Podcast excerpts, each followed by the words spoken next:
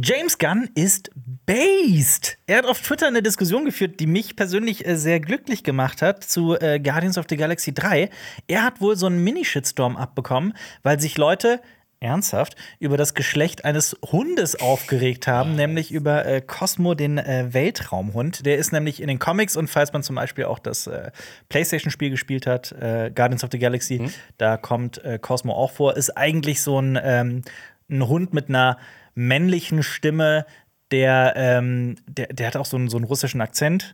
In ähm, dem Film Guardians of the Galaxy 3 gibt's Cosmo auch, wenn auch in einer eher kleineren Rolle. Und da wird der Hund halt gesprochen, oder die Hündin gesprochen von, äh, äh, wie hieß sie, Maria Baka-Letova. Mhm. Habe ich das richtig gesagt? Ich glaube, das klingt auf jeden Fall. Ähm, Klingt richtig. richtig. Nein, nein, äh, sorry, nein, das war auch komplett falsch. Maria Bakalova heißt sie, tut mir Ah, leid. ja. Ähm, genau, Maria Bakalova hat das gesprochen, die kennt man aus Borat zum Genau, Beispiel. ne? ja, zum Beispiel. Ähm, und sie Und aus Bodies, Bodies, Bodies. Stimmt. Oh, ja, gesehen, ja. Ja.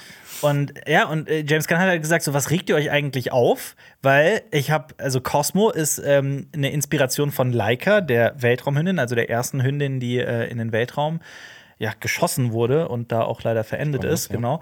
Ähm, ich habe mich halt lieber an sie angepasst als an äh, ne, als an den Cosmo aus den aus den Comics.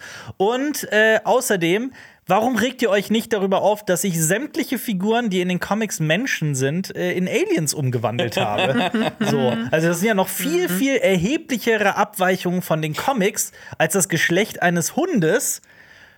Und das fand ich einfach cool. Ja. Ja. Ich kennt ihr diesen einen Clip von Donald Glover, wo er irgendwie, glaube ich, darüber redet, was er davon hält, dass im Star Wars-Universum Personen äh, nicht heterosexuell sind oder sowas.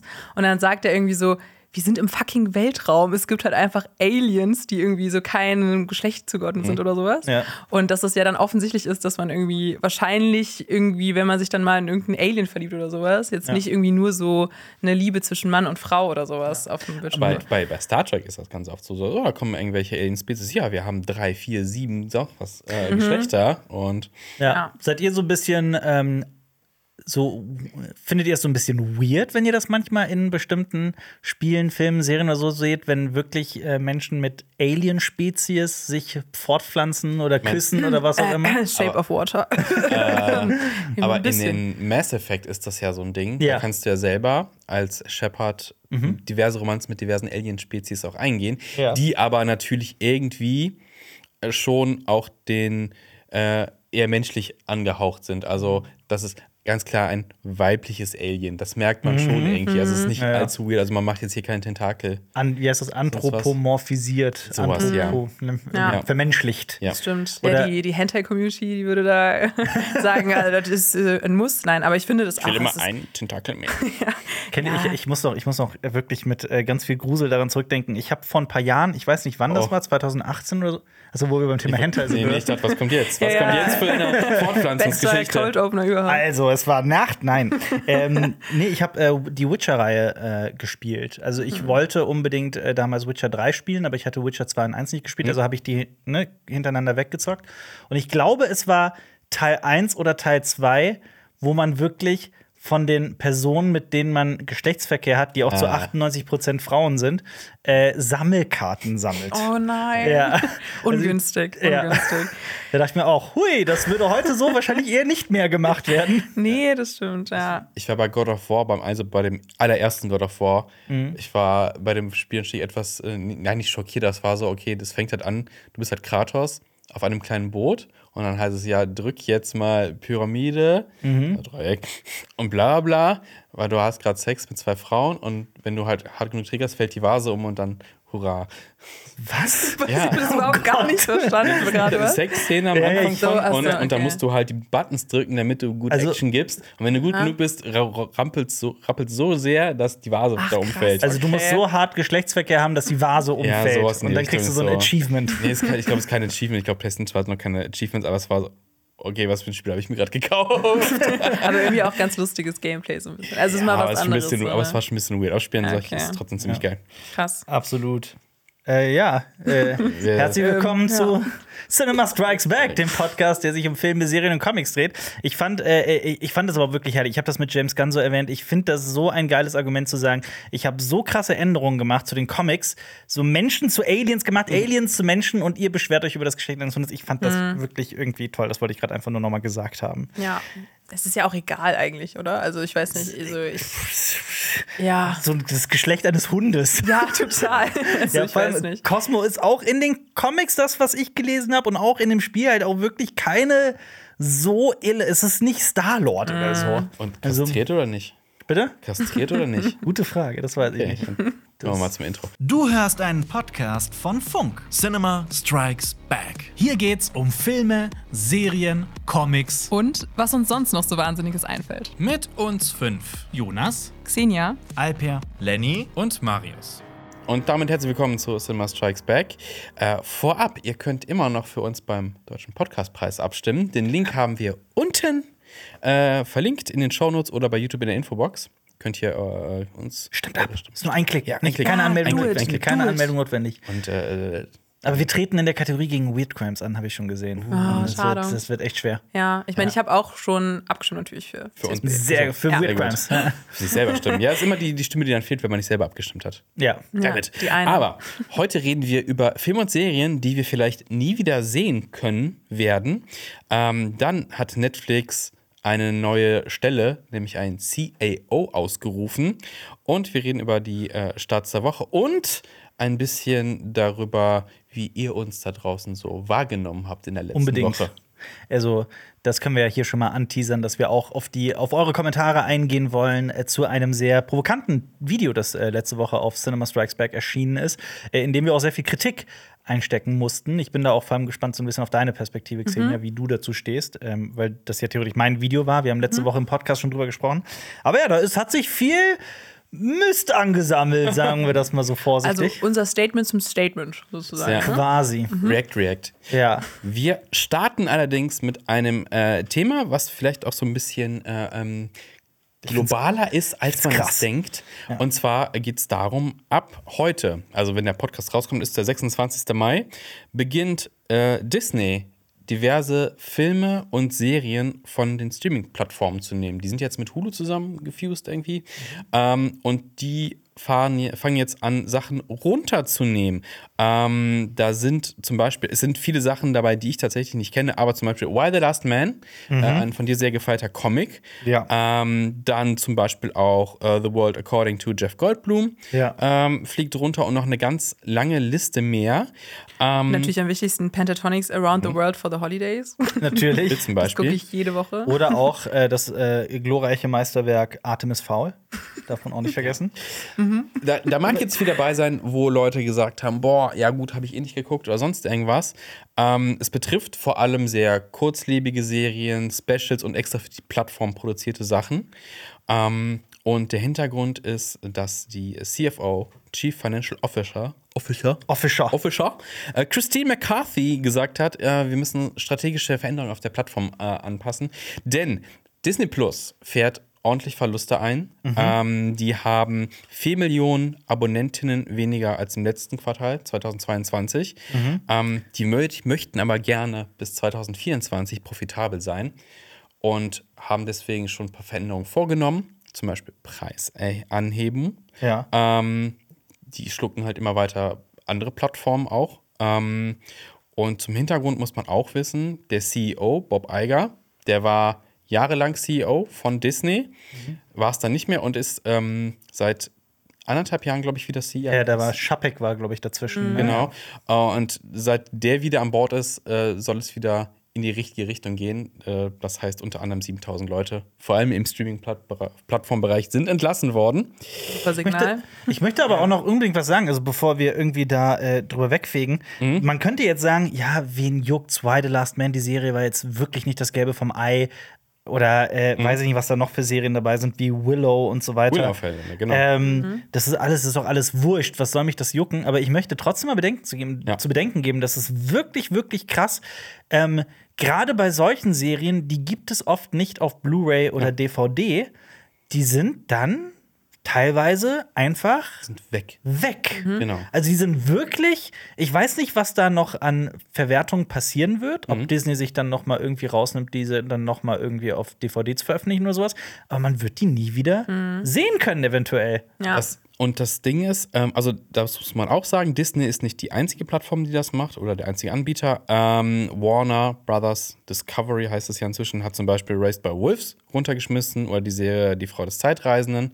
Äh, haben die auch im Dezember schon gekickt von HBO Max. Und die mochte ich eigentlich, weil da spielt ja auch Rose Leslie mit und Mhm. Theo James. Und ich mochte diese Kombo sehr. Also ich hasse den Film ja von Robert Schwentke. Mhm. Ich weiß nicht, ob ihr den so- gesehen habt. Schon was älter. Mit Rachel Nee. McAdams. Okay, der ist ganz, ganz schrecklich. Ah, doch, doch, wohl, habe ich, glaube ich, Ah, nee. wirklich mal gesehen. Ich ja. verwechsel das Okay. ja mit der Frau des Astronauten. Ah, okay, alles klar. Ja, generell Robert Schwentke ist keine gute, Okay. äh, keine Ahnung, keine gute History Ja. bei mir, weil er ja auch die, dieses Seneca gemacht hat, was ich auch ganz schrecklich fand auf der Berlinale.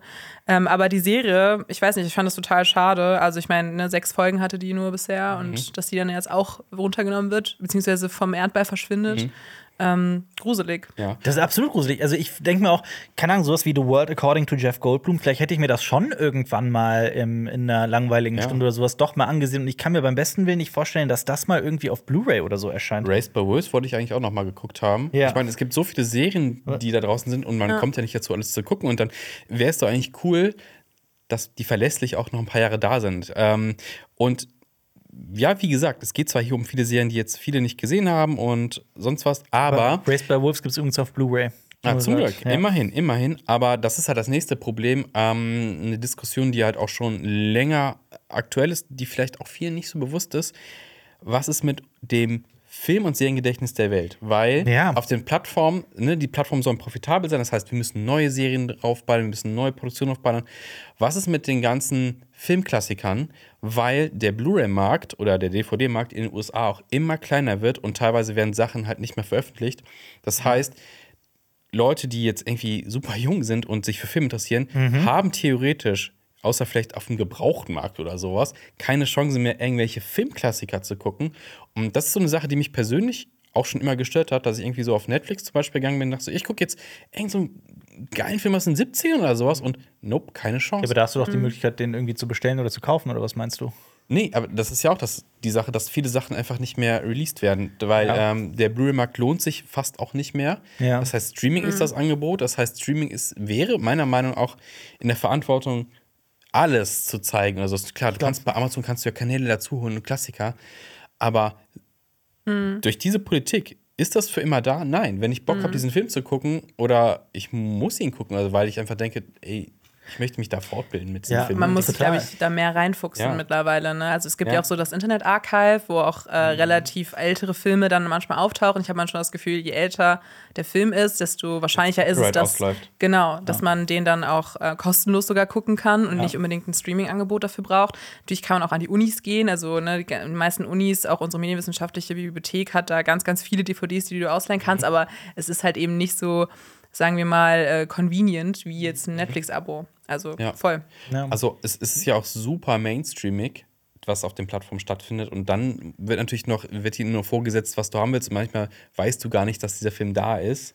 Also du kriegst auch gar nicht die Chance. Also ich finde, dieses, ich als Filmsammler ähm, finde es nicht so geil, was auf den Plattformen los ist. Man hat so viele, man gibt sehr viel Geld dafür aus und dann kriegt man, ja, jetzt mal ins Böse gesagt, sehr viel schwache Eigenproduktion teilweise vorgesetzt. Das ist ja, das deckt sich ja auch so ein bisschen mit dem Problem, das wir letzte Woche besprochen haben, dass ganz oft in diesen Producer-Posten auch äh, Leute sitzen, die überhaupt keine keine Writing, also keinen, keinen Autorenhintergrund haben und sich eventuell auch gar nicht für die Filme interessieren, weil sie halt die Unterhaltungsbranche einfach gewählt haben, weil es Geld abspielt und eher aus dieser Business-Ecke kommen. Da gibt es natürlich, das ist hier klassische alte Hollywood-Leier.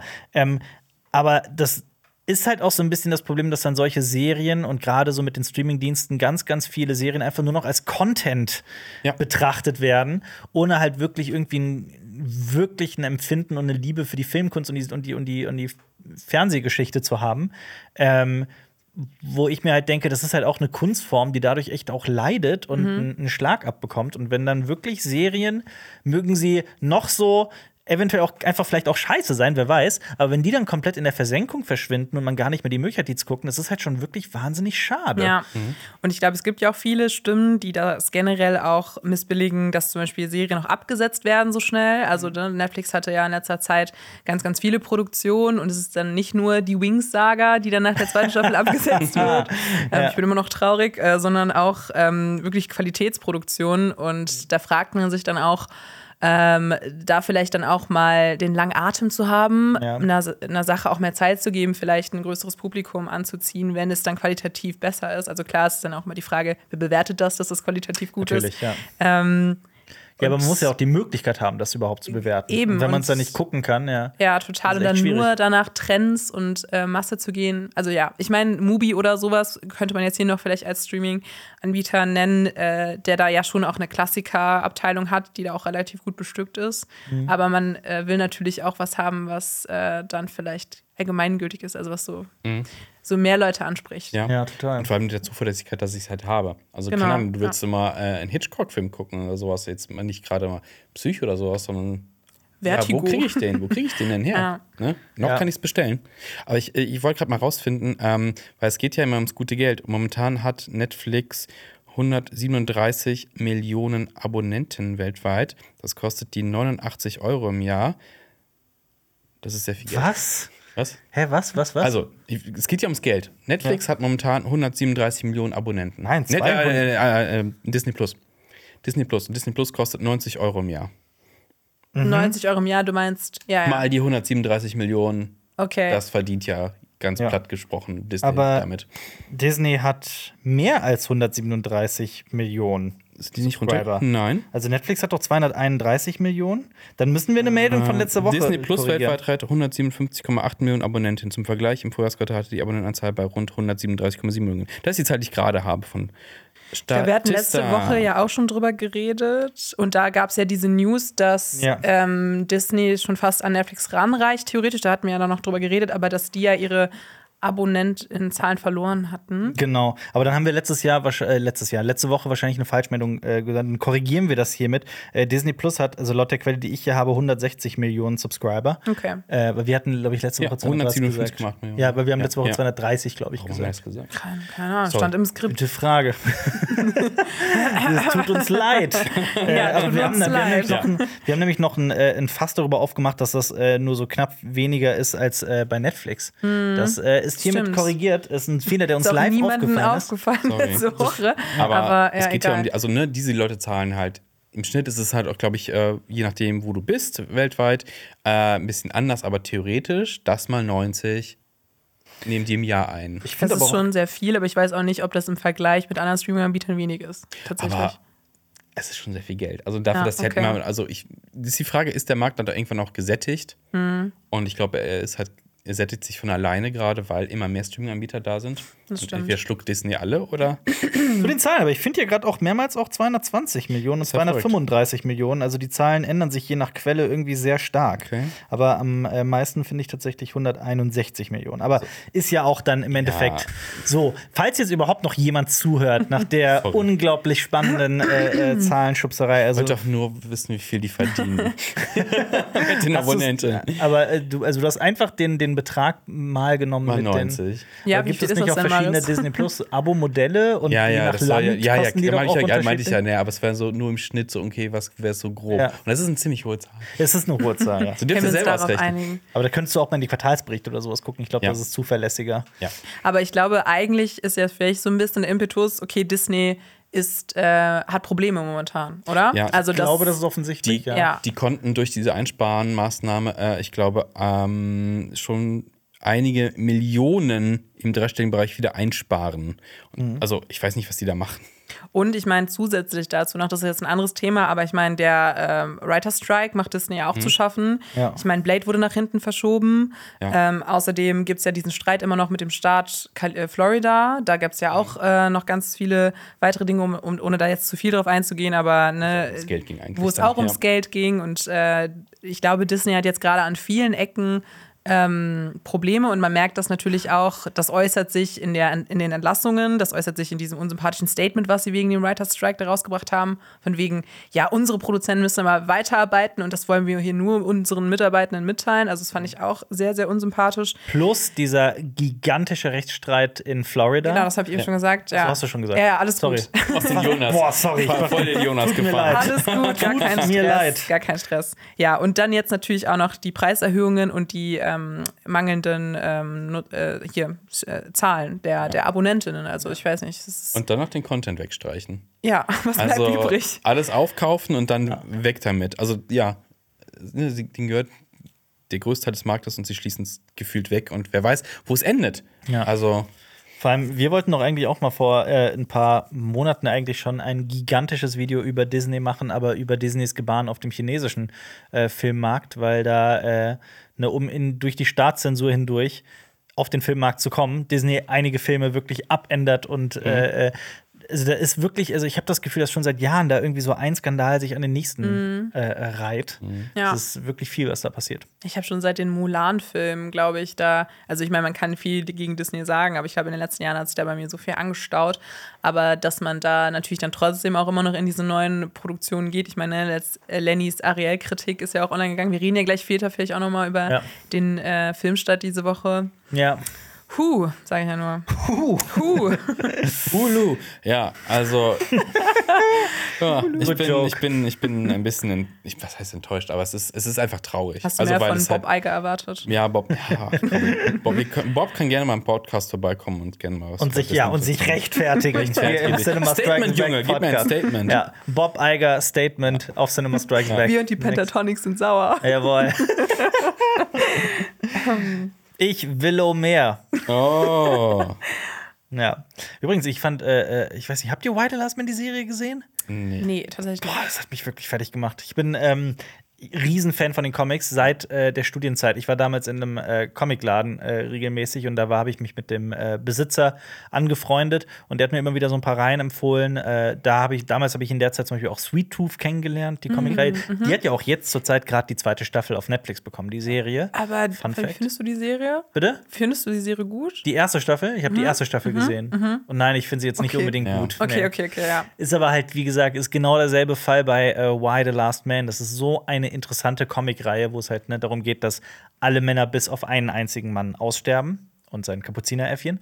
ähm, Klar. natürlich. Auch männlich allerdings. Also auch so. alle männlichen Tiere sterben auch. Ah, okay. Ja, also alle okay. männlichen, die alles mit einem Y-Chromosom stirbt. ja. Genau. Utopien, etwas. Wow. Das schneiden wir raus, weil das schneiden schneiden- nein. Ich fand's witzig. Okay. Äh, auf jeden Leuten Fall. mit äh, drei Chromosomen. Stimmt. Gute Frage. Ich glaube, das wurde auch. in der- Realistischer Comic. Auf jeden Fall, die Serie war leider nicht so gut. Und äh, ich, ich mochte auch die Besetzung von äh, ihm, von ähm, Yorick, so, also der Hauptfigur, so gar nicht. Aber äh, Kannte man den Schauspieler? nee, ich glaube nicht. War das Äffchen Okay. echt oder digital? Nee, digital. Ja. Aber das war, das war ja super, komisch. das war ja super funny. Ja, Da das ist war ja, Tierwohl, ne? Ja. das war ja super witzig, weil ähm, der die, ähm, die, ach scheiße, wie heißt die, die American Humane, die, ähm, der Verein, die Ja. Vereinigung in den USA, die ja so Tierschutzverletzungen und so weiter, die haben die äh, Produzenten und Produzentinnen der Serie angefragt, äh, warum die nicht gekommen sind, so für, ne, um, um das Tierschutz am Set und so weiter zu, die, also allgemein die zu kontaktieren, die so, wovon redet ihr? Der Affe ist halt komplett digital. Und die haben gut. das halt, die haben das halt nicht gecheckt, weil der halt so gut gemacht ist, Ach, dass krass, die dachten, das okay. wäre ein echter Affe. Okay, aber ich dachte schön. jetzt, das klingt erstmal schon wie so eine schlimme, wie so eine schlimme Gestalt irgendwie. So ein CGI-Affe, ich weiß nicht, das muss ich immer an so Ja. Renesmee denken, das Kind von Bella und Edward aus Twilight oder sowas. Oh. Ich weiß nicht, also da denke ich ja immer an so ganz, ganz schlimme Aber Ich CGI-Desaster. ich finde, wenn du dir Mühe gibst, dann sieht es gut aus. Ich meine, so die Ja. Planet der Affen-Reihe, die Affen sehen Das schon stimmt, verdammt stimmt. gut aus. Aber Ey, nur wegen der- Circus. Revenant Bear sieht fantastisch Ja. aus, Ja, der ist stimmt, CGI. Also ich finde mittlerweile sind wir an einem Punkt, wo halt echte Tiere halt auch einfach nicht mehr aufs Mhm. Set gehören. Und ich habe das ja auch in dem einen Video, in einem Ja. Special mal ausführlich äh, ausformuliert gesagt, ey, Ja.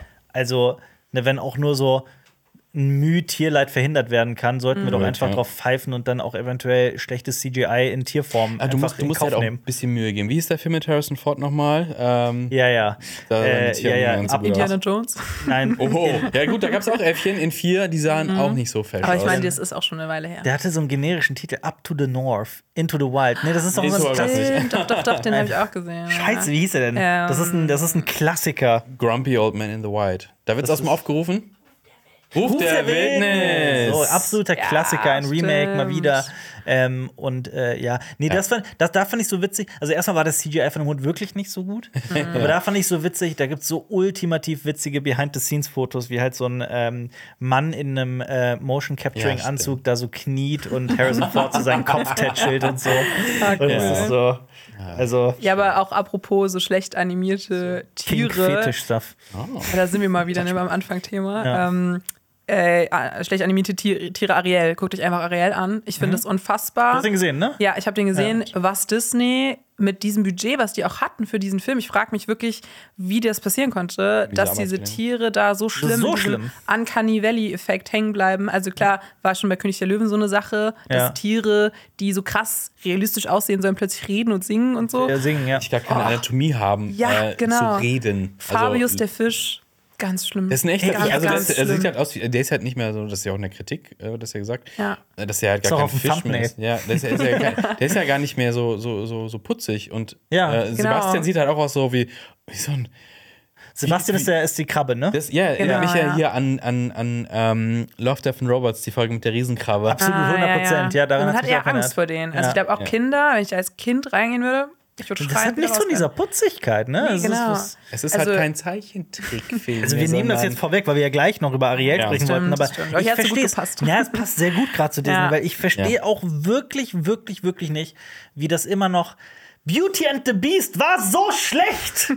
Sorry, aber der war Ja. so schlecht. Aladdin. Der war wirklich schlecht. Aladdin war besser, finde ich, Ja, noch besser, als aber trotzdem, äh, ja, also es and the hätte es Beast. trotzdem nicht gebraucht. Das War das? stimmt. Ich, ich verstehe immer noch nicht, wie es sein, wie es passieren konnte, dass Beauty and the Beast hier der mit äh, Emma Watson, Emma Watson, ja. genau, dass der, also es lag auch noch nicht mal an Emma Watson. Ich wollte gerade sagen, ich fand Nee, nee. ihre Besetzung war noch das Beste. Um Himmels Willen, auf jeden ja. Fall. Nee, der Film an sich war einfach wahnsinnig langweilig und auch komplett in die Länge gezogen. Ich frage mich, wie da nicht schon irgendwie Leute gesagt haben, okay, Disney, jetzt reicht's aber. Mhm. So, Weil's jetzt ist Geld doch macht. mal gut. Ja, nee, aber eben genau das ist es. Dann hat der Film irgendwie fast 2 Milliarden Dollar eingenommen. Ja, ja. Ja, und 1,5 oder Es so? war bei Ariana Grande noch mal eine Version von Beauty and the Beast gesungen hat für den Soundtrack. Für viele reicht es dann halt auch. So von wegen, ja, schöne Unterhaltung, ich mache mir nicht viele Gedanken drüber, ist auch okay, aber auf der anderen Seite nimmt es halt so viel Geld ein, dass das für Disney reicht, um eine ganze Armada an Live-Action Ich kann es halt nicht mehr sehen, muss ich Ja. ganz. Das ist natürlich auch wieder ganz persönlicher Kommentar von mir. Ich bin so.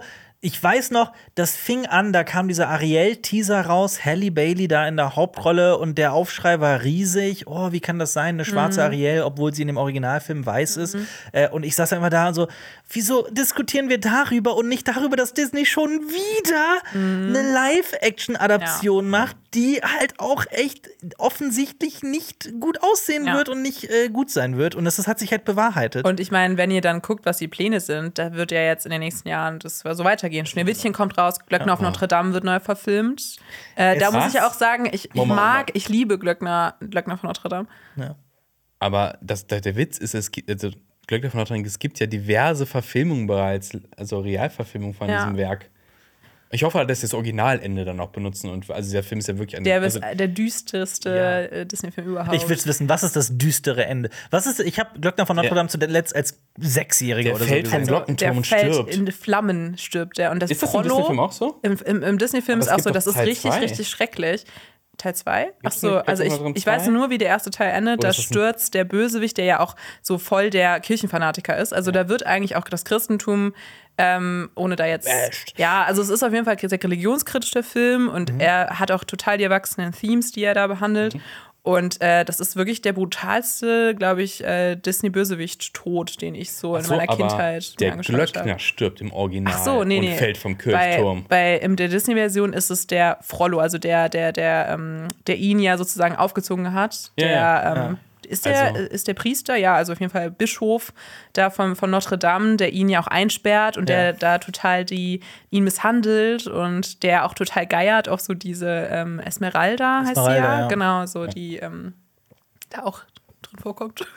Ich habe gerade überlegt, nicht, ich, ich schneide das Thema jetzt auch nicht an, weil ich da auch so denke, ah, das wird, glaube ich, auch so schwierig, das so zu übertragen aufs Jetzt. So ganz, ganz viele Ja, Sachen in ja. diesem Film. Ich bin gespannt. Ganz viele Sachen, bei denen man sagt, Notre Dame.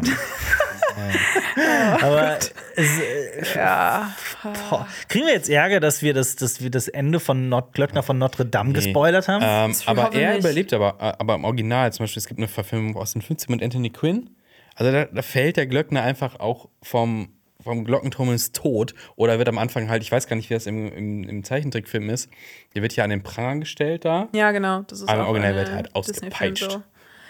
Das ist die Version, die ich sehen möchte. Ja, die, ist- also es ist ja wirklich, wir reden ja hier über, über miese Zeiten, ne? Also, Ja. Das habe ich mir aber auch bei Ariel gedacht, um jetzt wieder vielleicht nochmal zu der Verfilmung zurückzukommen, dass ich die Geschichte an sich ist ja auch total gruselig, ne? dass du dir vorstellst, dir wird die Stimme geraubt, Ja. Weil du äh, wegen einem Mann, den du nicht mal kennst. ja genau, den du nicht mehr kennst und äh, von so einer düsteren Meerhexe und ich glaube, wenn das Ursula heißt. so als unvermisster McCarthy gespielt wird, ich meine, gruseliger kannst du, nein, Spaß, nichts gegen Melissa McCarthy. Nein, nein, es tut mir leid, nein, nein, nein, sorry, oh Gott, jetzt, jetzt Melissa ich McCarthy-Shaming. aus, nein, nein, nein, also ich nichts gegen Melissa McCarthy, aber Aber in manchen Rollen ist sie Ja, echt nicht gut. naja. Ah, genau. Und Naja.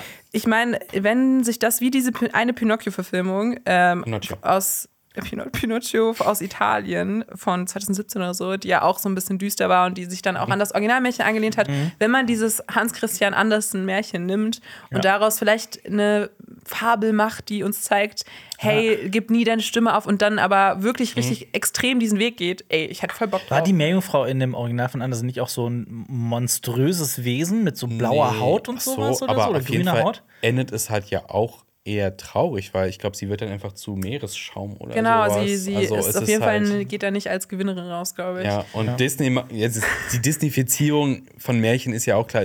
Immer happy und immer geil und immer sexist. Was? Ja, ja und ich, ich meine, es ist, der Film beginnt sogar mit so einem Hans-Christian Andersen-Zitat. Also, das ist jetzt kein richtiger Spoiler, weil es ist wirklich der erste Shot.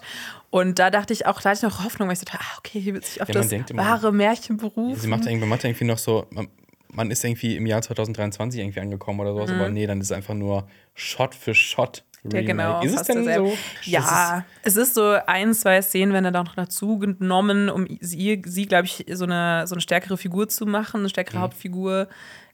Ich fand eine Szene sehr, sehr lustig, weil ich glaube, das ist auch so sehr Disneys Agenda, wenn man das jetzt mal so sagen darf, äh, ja auch sie selbstbewusster zu machen, selbstbestimmter. Und es gibt eine Szene, wo sie wirklich, wo sie Kutsche fahren und sie die Zügel in die Hand nimmt. Oh, das, ich meine, wenn das wortwörtlich. nicht reicht, Ja, dann, natürlich. Ja. Wortwörtlich. Fem- Aber Feminism. ist, also was mir halt auch noch aufgefallen ist, Ariel, die Meerjungfrau von 1989, ist eine Stunde 23 lang. Und diese Neuverfilmung ist zwei Stunden 15 lang. Ja, Also das ist wirklich, das ist- also das ist fast ja. eine Stunde nochmal obendrauf. Und ich frage, also Blenny und ich, wir sind ja beide in die äh, PV zusammengegangen, haben beide gedacht am Ende, wo war das alles? Also äh, es hat sich sehr lange angefühlt, aber das war jetzt nicht viel mehr Geschichte, die da noch äh, zugetextet wurde. Eine Stunde mehr? Wie viel hast du gesagt, ist der? Eine Stunde 23, das Original, gegen Ah, okay. zwei Stunden okay, okay, 15. Okay, okay. Okay. Ich hatte jetzt die Minutenanzeige gesagt, weil 120 Minuten sind zwei Stunden, aber habe ich nicht verhört. Alles gut. Du hast dich verhört. Ich ja. habe mich verhört. Nee, dann ist So ja wirklich, ich. ja, wo Ja. kommt denn der Content her? Ja, Also, ich weiß nicht, es gibt ein paar mehr Songs. Ähm, Ey. ja. Ja, aber Halle Bailey. Okay, komm, wir, wir ziehen das jetzt hier. Wir sagen Mhm. Ja, gleich genau, wir Ariel. Um, Ja, wir, jetzt, komm, wir wo wir jetzt schon mal bei Ariel sind. Halle Bailey, erzähl mal. Also sie hat ihre Rolle, finde ich, gut ausgefüllt. Sie ist für mich auch eine, einer der Gründe gewesen, wieso ich auch den Film erstmal interessant fand, ähm, weil natürlich auch ähm, sie ja so immer von allen gesagt wurde, hey, okay, sie ist Ariel, sie passt perfekt auf die Rolle, sie hat eine tolle Stimme. Ich hatte mir den Song auch schon vorher im Vorhinein angehört, Part of Your World, und ich finde, das ist einer meiner Lieblings schon so Disney-Songs aus meiner Kindheit, die man auch mitsingen kann. Und ich finde schon, dass sie ihre Sache großartig macht in dem Film. Ich finde, sie, war wirklich das letzte meiner Probleme, weil ich mich die ganze Zeit wegen anderen Dingen aufgeregt habe. Und auch schon fand, dass, das hatte Lenny, glaube ich, in seiner Kritik erwähnt, und da kann ich auch zustimmen. Gerade in den Szenen, wo sie ihre Stimme verliert, da macht sie schon viel mit der, ihrer Mimik und das hat mir auch gut gefallen. Ich fand auch Eric, äh, Erics Besetzung, da haben wir immer gesagt, das sieht auch, auch aus ein bisschen wie so ein Ryan Gosling auf Wish bestellt, so ein bisschen. Okay. Und ähm, der war dann tatsächlich so ein bisschen farblos im Gegensatz zu ihrer Performance. Aber sind das die Disney-Prinzen nicht immer? Ein bisschen so der Schönling, aber eigentlich ein bisschen stumpf. Ja, ich meine, ich mochte das, das Biest. aber Der ist, da- der, der, ist, Beast, aber die- ja. aber der ist die tragische ist ja meistens so kommt ja, wie, wie jetzt, keine Ahnung, in, bei Schneewittchen kommt er Mhm. halt angeritten, sagt, ja, die nehme ich. Und Ende. aber es wäre ja auch eine Möglichkeit gewesen. Gut zusammengefasst, ja. danke, danke dafür. Ähm, neue, neue Rubrik hier auf Instagram oder Ganz kurz sowas. Marius und Kurz. Hier aus dem zusammengefasst. überdimensionierten Verkaufsautomaten. Einmal die 17, bitte. Die mit dem Apfel im Mund. Aber ich finde auch, wenn man ja schon überlegt, okay, wir machen eine Neuauflage von Ariel, Mhm. und ich finde, dann finde ich die, dann die Prämisse ist schon so, okay, wir wollen ja was Neues erzählen vielleicht. Aber das, Mhm. dieser Film macht das einfach nicht. Und es wäre ja auch möglich gewesen, aus Eric mehr zu machen, als nur. Das er hätte hat ich jetzt- sowas ja, zugedichtet. das hätte ich jetzt nicht erwartet, dass ein Live-Action-Remake namens Ariel, die Meerjungfrau, nichts Neues erzählt. Okay, guter Punkt, guter Punkt. guter Ja, Punkt. Ich hätte witzig, weil ich meine, das ganze, weil die ganze Zeit Eric sagt, so ein Eric Foreman aus, die wilden 70er. Denke ich, es wäre einfach witzig, wenn er es gewesen wäre. Das stimmt. Ja, aber ich muss dazu sagen, dass auch jetzt äh, tue ich dem Film vielleicht unrecht, weil er auch schon eine Szene hat, wo er so, so ein bisschen, so ein bisschen was bekommt, so seine Figur, so ein Antrieb. Aber das, das wirkt sich so draufgedrückt an. Also es, es, es wirkt nicht richtig ausformuliert. Es ist dann so eine, ähm, so eine Motivation von ihm, so ein bisschen anders als sein Vater, das Reich zu regieren oder sowas. Aber das sind dann so, so Floskeln, so Phrasen. Also man merkt halt, dass Ja. da nicht sich wirklich Gedanken gemacht Das wurde. bleibt weiterhin eine Monarchie und keine Demokratie. So. Aber was ist, also was ich mich auch gefragt habe, was ich halt in den Trailern bereits gesehen habe und in dem Filmmaterial, das ich bereits gesehen habe, ich finde, das wirkt super. Also es spielt unter Wasser. Und es fühlt sich nicht an, als wäre es unter Wasser. Also das Wasser hat da irgendwie so keinerlei Gewicht. Das ist Ja. irgendwie anders als, das finde ich bei, bei Findet Nemo oder sowas, fühlt sich das ganz anders an. Hier wirken ja noch nicht mal die Haare, als wären sie wirklich unter Wasser oder nass oder so. Ja. Und das, obwohl in Zeiten von Avatar 2. Ja, eben. Also es war bei Avatar 2 zum Beispiel auch viel, Ja. also sehr, sehr viel besser gefühlt. Aber ist das so eine Sache, die auch in dem Film so deiner Meinung nach Total. ist? Also ich fand sogar Wakanda Forever sah besser aus unter Wasser. Und ich fand, da gab es ja auch viel Kritik dazu, wie der Film aussah. Ich fand es ähm, erschreckend, wie, ich finde, Nemo habe ich letztens noch mal, ähm, noch mal geguckt, äh, an Vatertag tatsächlich, um zu weinen. ähm, und da ist mir das 2003, der Film ist 2003 rausgekommen, oder Serien wie Hartz II Meerjungfrau, wie Leni auch erwähnt hat, Ja. die sind, haben wirklich tausendmal weniger Budget und sehen irgendwie realistischer aus als dieser Film. Ich weiß nicht, was da schiefgegangen ist. Ich glaube, es liegt auch ein bisschen an, der, an dem Color Grading, dass es so sehr, sehr ähm, bunt ist und sehr auf Kinderaugen getrimmt. Vielleicht ne, muss ich auch sagen, Ja, warum machen sie dann die Tiere so fucking realistisch? Genau, aber dann muss man auch wieder sagen, Animation ist ja so toll und sollte ja auch erhalten bleiben Ja. für Kinder, finde ich. Und äh, da dann vielleicht mal einen neuen Film zu wagen, auch was Neues zu erzählen und Ja. dann auch wieder Animation Raum zu geben, weil das ist ja auch dann durch diese ganzen Realverfilmungen passiert das ja auch nicht mehr bei Disney. Bob Iger will Money, nicht neu. Verkauft sich gut, Naja, jetzt ist mein mit. Rant auf Ja, aber gerade auch im. Animationsbereich macht Disney ja auch ganz, ganz viele tolle Filme und das sind ja auch gerade Ja. die, die dann oft auch was Neues erzählen. Wie, also so in den letzten Jahren hat mich wenig mehr begeistert, wie zum Beispiel, okay, das ist von 2012 oder so, aber Ralf Reichts zum Beispiel hat mich damals komplett geflasht oder auch äh, sowas wie Alles steht Kopf und so. Das sind ja, Ja, alles das stimmt. ori- also neue Stoffe. Oder als Äh, Coco Disney in der dunklen. Phase Ja. war, äh, so mit Tron und sowas, Mhm. als die so krass, also Tron, ne, du denkst, oh, das ist ein Disney-Film? Yes, it is. Mhm. Oder so ganz, ich finde so ganz alte Klassiker auch gerade so 20.000 Meilen Sterne mehr, einfach ein geiler Film. Ja, total. Ein Disney-Film. Ja. Ja. Ich habe äh. Atlantis letztens nochmal geguckt und hatte da, ähm, also das erste Mal, nicht das nochmal, sondern wirklich das erste Mal, weil ich den immer vergessen hatte, irgendwie in meiner, in meinem Disney, ähm, meiner Disney-Historie. Ja. Und der Film ist wirklich richtig gut. Also ich äh, war da auch überrascht, wie viele, wie komplex der ist, was der alles erzählt und die Figuren, auch wie lustig das heute noch ist, sich das anzugucken, obwohl der auch schon über 20 Jahre alt ist, der Ja. Film. ja, aber es ist ja auch einfach so, also ich habe das ja teilweise auch, dass ich mit Disney-Filmen aufgewachsen bin, dafür auch eine ganze Menge Nostalgie habe. Und es gibt so viele große Disney-Fans da draußen, die diesen Konzern halt auch so anhimmeln, aber ich finde es halt auch wichtig, da irgendwie auch, dass es die, sich die Waage hält und die Leute auch genau wissen, okay, Moment, bei dieser Konzern steht auch für so viel mehr und da passiert auch so viel halt äh, nicht so Tolles unter Absolut. dem Deckmantel Ah, Disney. das war ja, um, um diesen Kreis zu schließen zu, zu, dem, zu dem ersten Thema, ähm, von wegen Vorenthaltung von äh, Content. Ähm, gerade in Deutschland, also äh, gerade Ariel gibt es in zwei Synchronfassungen. Und die erste gilt als die Originalsynchronfassung in Deutschland gilt als die bessere, wurde aber einfach auch vom Markt genommen quasi. Und ne, der Preis für diesen Film in der Synchro ist halt in die Höhe getrieben worden. Und ähm, anscheinend hat Disney halt auch in der Vergangenheit so mit künstlicher Verknappung gearbeitet. Also Filme halt nur äh, zu bestimmten Zeiträumen auf den Markt geworfen, dann wieder nicht verfügbar und dann wieder, um das halt irgendwie mit anzuheizen. Also es ist so, ach Leute, wir wollen doch einfach nur Filme gucken. Ja, total. Ja. Was ist denn, ähm, also Lenny hat das wirklich mir mal explizit so gesagt, er persönlich fand Ariel, also das Remake, furchtbar.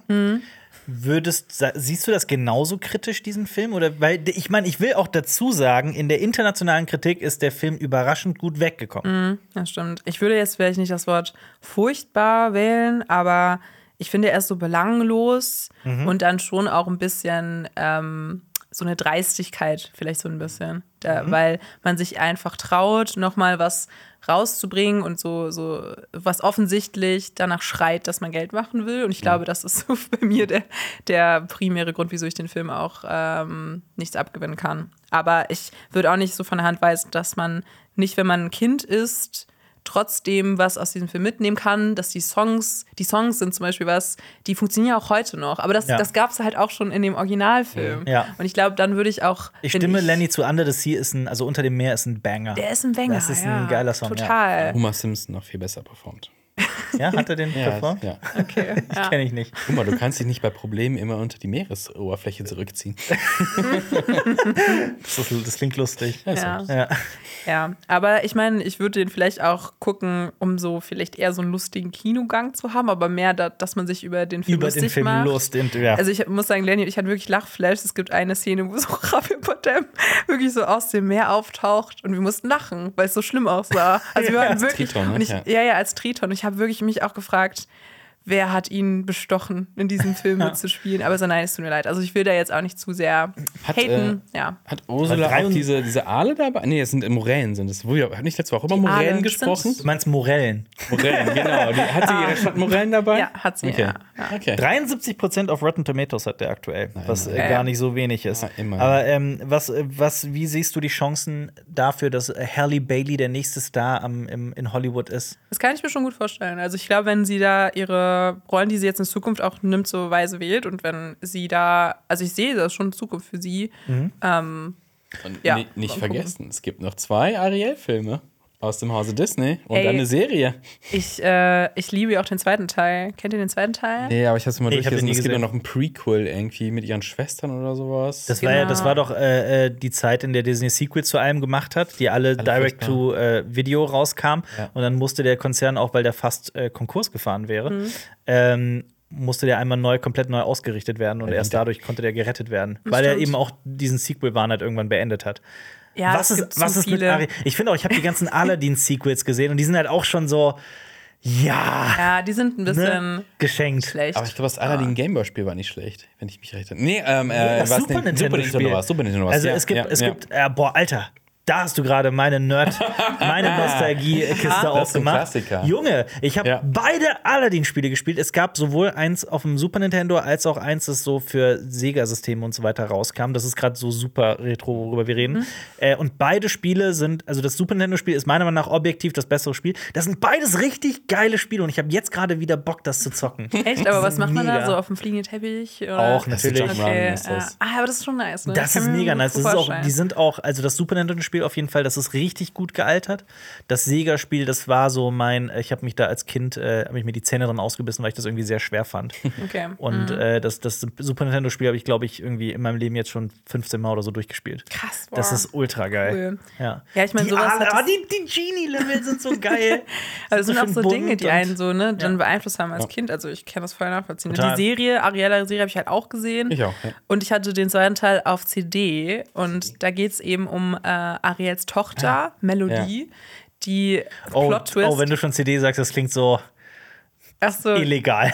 nee, nee, nee. als Das war einfach nur als Hörspiel so. Ach so, ja, Ach so, ah, okay, Äh, sorry. nicht Es gab- DVD. Ach so. Äh, teilweise CD. tatsächlich so komplett die Filme auch als Hörspiel. Ich Ja. habe zum Ja, ja, Beispiel genau. ähm, Bernhard und Bianca im Känguruland, Klassiker, einfach als Hörspiel und als Kind nimmst du es hin, dass du, dass da Geräusche kommen, du gar nicht weißt, was Ja. da gerade abgeht. Aber Was ist denn Bernhard und Bianca im? Känguruland? Bernhard und Bianca. das ist der zweite Teil von Bernhard und Bianca, die Mäusepolizei. Mäuse. Die Mäusepolizei aus den 80ern? ja, genau. Die retten ein Waisenkind und jetzt retten die, äh, im zweiten Teil retten, gehen nach Australien. Ja. Und ähm, retten einen Jungen, der von einem Krokodilfinger, glaube ich, gefangen wird. Krass. Ich kenne nur Julian und Bianca. Julian? Oh Gott! Das ist aber auch nicht mehr, das ist nicht Nee, mehr. das ist auch schon Geschichte, mehr. ja. Das ist auch schon Nostalgie. Ich habe letztens einen äh, Küche. Test gemacht. Äh, kennt ihr so diese lustigen Abende, wo man mit Freunden te teste dich, die Ja, Test klar, machst? natürlich. Ja. Ich habe den Test gemacht mit einer Freundin, ob wir mit Bibis Beauty Palace befreundet werden.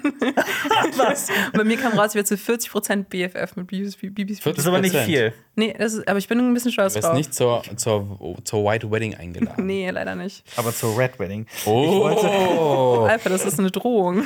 das dürfen wir nicht, Alter. Da bin ich bald in den Büchern übrigens wieder. Achso, ich dachte, du bist Oh, irgendwo auf eine. Hochzeit eingeladen und sagst, haha, ich bin bald auf eine Hochzeit ich habe eingeladen. was ganz Besonderes Das gute- mitgebracht. Das ist auch, das ist, ey, dass du es sagst, ich bin wirklich auf eine Hochzeit eingeladen von einem Kumpel, der auch Game of Thrones Fan ist. Das wäre eigentlich sau witzig, wir, oder? wir hatten das, Das wäre so mal cool, wenn äh, du das Stimmt, Lannister-Theme einfach abspielst. Wir wollten das damals machen bei irgendeiner Hochzeit. So, okay, wir Reigns of Castamere Reigns of abzuspielen. Castamere Ja. einfach anspielen. So, nein, tust auf keinen Fall. Ich wollte übrigens immer mal einfach so, äh, bei, also hier im Podcast oder so, einfach mal so ein Teste dich machen und dann mal gucken, was Das dabei ist schon- das rauskommt. wär schon ziemlich Das lustig. wäre schon witzig, oder? Wir haben früher mal öfter mit, mit darf man das sagen, Nerf Guns rumgespielt. Mhm. Und dann auch immer, äh, das hat Sollte man Jonas das nicht gemacht. sagen dürfen. Nee, weil ich weiß nicht, wie der Begriff für sind diese Waffen Waffen. sind. Nein, aber Ach so, Nerf weil man ist die nicht Firma. Waffen nennt. Ach so, wie deswegen. Nee, äh, Ja. Schaumstoffpistole. Ich finde, Nerf, ist, Es gibt Nerf auch- Guns ist wie Tempo, Tempo. dass ja, du halt da was gibt's denn irgendwie auch als, also ne, es gibt ja hier Marken, wegen, weil wir öffentlich-rechtlich sind und so. Was ist denn, was ist denn, was gibt's Keine denn Ahnung. außer Nerf? Ich habe keine Ahnung. Sorry, tut mir leid, ich kann ja, Ja. nicht mal was nennen. Auf jeden Fall, dem Kollegen auch so, hat Jonas, hat Jonas gemacht, über so einen Bluetooth-Speaker hat auch Reigns of Castamere laufen lassen, damit er weiß, jetzt gleich bist du fällig. Nice. Was ist Gute eure Lieblingswedding äh, von Game of Thrones eigentlich? Die Red Wedding. Schon die Red Wedding, Wedding? die Red Wedding, die Purple, Die Purple Wedding, Wedding, die White Wedding. Der Purple war am befriedigsten. ja, Red Wedding war am äh, schockierendsten. Ist White Wedding die von House of the Dragon oder was? Nee, White Wedding ist die von Sansa. Ach mit so. Ramsey, Ach so. glaube Das hat- ich. das weil heißt da Schnee White lag. Ja, ja, Ja, also ich glaube, das ist das- in der Community habe ich das mal gelesen, dass das Ich hab das noch nie White gehört. Wedding Verrückt. Krass. Ist ja auch ein Song drüber. White Wedding, Ja, ja. Aber ähm, äh, die von äh, Damon und Rhaenyra ist meine Lieblingshochzeit. Ah, okay, das kann ich verstehen. Danach kommt die Red Wedding, auf jeden Fall. Okay. Ich habe hier so ein Teste dich offen. Ich weiß Oh gar nicht, Gott, ob ich das jetzt Teste dich spielen? Hau raus, was ist es? Oh, Äh, welche So- Disney-Prinzessin bist du? Oh. Ich äh, habe hier so eine Liste von ganz vielen Filmen, wo ich jetzt aus, eins auswählen könnte. Ich überlege gerade, was witziger wäre. Irgendwas, was so jeder kennt oder irgendwas so total abstruses, wie zum Beispiel Descendants oder die Chroniken von Narnia. Ja. Chroniken von Narnia hast du seit Jahr liebe geschrieben. Chroniken von Narnia. Ja. Äh, Also die, erst, ich mache erste hier Teil. einfach. König Wer- Aslan. Ach, das ist ein Quiz. Ach so, nee, Okay. das ist, das wäre hier jetzt so kleines Mini äh, für eine Handvoll Donuts. Wer bläst am Anfang das Horn? Nicht Prinz Aslan. Caspian, König Miras, Nikabrik, Ripschi, Ripisch, ich kenne mich überhaupt nicht Ripschi. aus mit Narnia. Gott. Oder der Professor. Ja, der Caspian. Oh Gott. Was? Nee, Du nee, nee, Prinz Caspian. Im ersten Oh, Teil, der muss ist ich- da noch gar nicht Jetzt da. muss ich jetzt 20 Fragen beantworten und krieg erst am Ende raus, ob das Oh. stimmt Aber das ist oder doch gar nicht so Das ist- lustig. das Das, ist überhaupt nicht lustiger lustig. wäre es, wenn wir so. Wir müssen das mal vorbereiten. Ja, ja, Ja, genau. vorbereiten. Beim ja. nächsten Podcast Da bin ich nicht dabei, aber äh, äh, macht das gerne. dann Okay. testen wir Lenny, der weiß noch gar nichts von seinem Glück. Ja, Aber kein mal. Quiz, sondern so, ich will dann wissen. Ja, ja, so ein Persönlichkeitstest. Ja, Ja, ja, genau, genau, natürlich, so auf jeden. Fall. Ja, welche Disney-Prinzessin bist welche du? Disney-Prinzessin wärst du, genau. Ja. Okay, ja. Ja. Aber Guck, ich habe meine. Antwort. Schon. Schickt uns die gerne mal zu. Äh, Schreibt es in die Kommentare. Genau, was für Tests sollen wir machen? Schreib's Ja, gerne unten Unbedingt. in die Kommentare. Aber welche? Disney-Prinzessin? Jetzt will ich es auch 2004? wissen. Welche wärt ihr denn? Disney-Prinzessin. Also ich wäre gerne. Mulan tatsächlich, weil Mulan ist schon so die coolste. Und sie hat schon, also sie, sie besiegt am Ende eigentlich äh, alle und ähm, ist dann auch nicht so reduziert darauf, ähm, einen Freund zu finden, Mhm. einen Mann zu finden. Ich mag aber auch Elsa tatsächlich. Ja. Ich ihr? wäre gerne äh, Glitch von Wreck-It Ralph. Hieß sie Glitch? Sie hieß Glitch, Glitch, ne? ja. Glitch ist cool. Glitch ist sehr cool. Oder ich wäre gern äh, hier. Äh, ich wäre gerne. Okay, ist nicht Disney, aber Jailbreak von Emoji Movie. Oh, ekelhaft. Ist auch eine Prinzessin. Ah, ja, stimmt. Ja, aber nur, ekelhaft. nur in der von Joyce X synchronisierten Version, bitte. Oh, stimmt. Ja. Das ist ein dumme Statement einfach. Das ist Ja. ein Statement. Maris, du? Ich krieg bei dir immer so Pocahontas-Vibes. oh ja, Pocahontas. das passt. Ja. Eine- Auch da die reale Story von Pocahontas mal verfilmen. Also gibt es schon eine Realverfilmung. Ähm, nee, aber ich finde Ariel am besten, weil das ist wie Fliegen. Ich, mir fällt gerade keine Prinzessin, die fliegen kann, aber das ist so. Und Ja, der- Jasmin auf dem Teppich. Das stimmt. Ja, stimmt. Und die hatten, die hatten einen Tiger. Ja, das ist cool. Jasmin ja, okay, cool. ist ja, gekauft, ist gekauft. Die hatten einen fucking Tiger. Aber ja, äh, ich ähm, musste mir nur gerade daran auch erinnern, als du über Pocahontas gesprochen hast. Habt ihr den Teaser, den Trailer, ist ein Trailer, glaube ich, zu, von Scorsese gesehen, Ja. Killers of the Flower Moon? Ja, Ja, hab ich ich bin gesehen. sehr gespannt. Stark war dieser Trailer. Ich fand Ja. den mega stark. Ich fand den Aber. Der hat mir richtig Bock auf den Film gemacht. Ich, ich habe so ein bisschen mir die Frage gestellt, ähm, ich finde, seit ein paar Filmen hat Scorsese so eine, so eine digitale Kühle in seinen Filmen drin. Ja, ich weiß, was du meinst, ja. Und Das was mich mir nicht da so. auch. eher auch davon abhält, ist, weil der so lang ist. Also, dass Der ich da auch ein bisschen Stunden, ja. kritisch bin, ob das so wie The Irishman wird. Mhm. Ähm, mal gucken. Aber, ich freue mich. Ja, ich, ich stehe ja drauf. Ich muss auch daran denken, es ist eine, eine Schlagzeile ging herum, ähm, in die extrem. Also, pass auf, Scor Scorsese hat ein Interview gegeben. Das ist kurz meine, kurz meine Stimmbruch. Das ist so eine schreckliche Nachricht. ja, der ist so. Ja, aber ist wirklich. Äh, Scorsese hat ein Interview gegeben, das relativ lang war und in dem war der so sehr ausgelassen, hat sich sehr viel über, seine, über sein Leben, seine Karriere und seine Filme, über Goodfellas und so weiter äh, äh, ähm, ausgelassen. Hat aber dann irgendwann auch einen Nebensatz formuliert, der dann sofort zur Schlagzeile wurde in allen, der wirklich durch Reddit ging und durch alle möglichen äh, äh, Zeitungen und was weiß ich. So ein wahnsinnig trauriges Zitat von wegen. Ähm, ich habe nicht mehr die Kraft von früher, meine Zeit läuft ab und ich würde gerne noch so viele Geschichten erzählen. Oh Gott. hurts, ja. Und Oh, das ähm, traurig. das war wahnsinnig traurig und das, ich hatte wirklich das Gefühl, das ist so, ne, allein von dieser Schlagzeile ist wirklich ein Mann, der gerade die Geschichten irgendwie erzählt, die er noch, also ne, also ihm läuft scheinbar die Zeit äh, ähm, davon und er muss sich jetzt genau überlegen, so welche Geschichten er noch erzählen Ja. möchte. Und gerade das hat mir noch mal so viel Vorfreude bereitet, was Killers of the Flower Moon halt angeht. Und Ja. hoffe Ja. wirklich, dass er gut wird und dass ich da Spaß dran haben werde. Vor allem noch in dem Alter halt so Ja. krasse Werke rauszuhauen, die halt auch irgendwie auch mal was, was anderes erzählen. Mhm. Ich meine, da gibt es ja ähnliche Regisseure äh, in, in höheren Altern, die auch viele Clint Filme Eastwood raushauen. Mit 90 plus noch Filme machen. Aber, aber so Ridley Scott zum Beispiel Ja. ballert auch eins nach dem anderen raus. Und es ist eher so, oh nee, was los? Lass Das ist ja, Stimmt. äh, Ridley Scott macht meiner Meinung nach immer so ein, so ein ähm, Seilspringen, so immer zwischen einem guten Film Ja. und einem schlechten Film. Ja, das, das irgendwie, das wechselt sich ständig ab und dann kommt der Marsianer raus, ne? Und dann, Ja, äh, und- dann- kommt dann Dann wieder, wieder schlechter und dann, ja. ja. Ja, Das ist leider so. Und ähm, ja, Scorsese ist aber auch schon 80. Aber ich finde es halt auch so witzig, dass, dass selbst so ein Clint Eastwood halt irgendwie so ein bisschen auch, meiner Meinung nach, manchmal so ein bisschen den Draht zur Realität so Ja, verliert. ja, also ich will es nicht so hart sagen, weil ich bin ja auch wirklich Fan von dem Filmkünstler Clint Eastwood. Ähm, politisch glaube ich nicht so, nicht so Ja, auf meiner Wellenlänge. Ja. Aber auf jeden Fall ähm, ist der halt, also ich sag's immer wieder, in The Mule ist der irgendwie 80 oder so und hat einen Dreier mit zwei so 30-jährigen Menschen oder ich habe Dings geguckt, äh, ich weiß nicht, welcher Film das war. Da hat der sich um diesen Jungen gekümmert und das spielte auch in Mexiko. Wie hieß der denn nochmal? War das, oder war das für Mule? Äh, nee, ich nee, verwechsel du die Filme meinst, du meinst, ähm.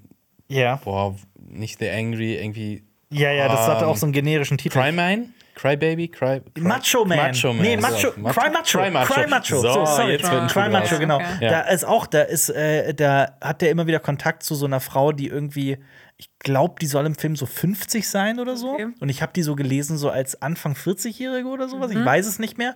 Und er ist halt aber dieser Mitte, also Ende 80 Jahre alte Mann.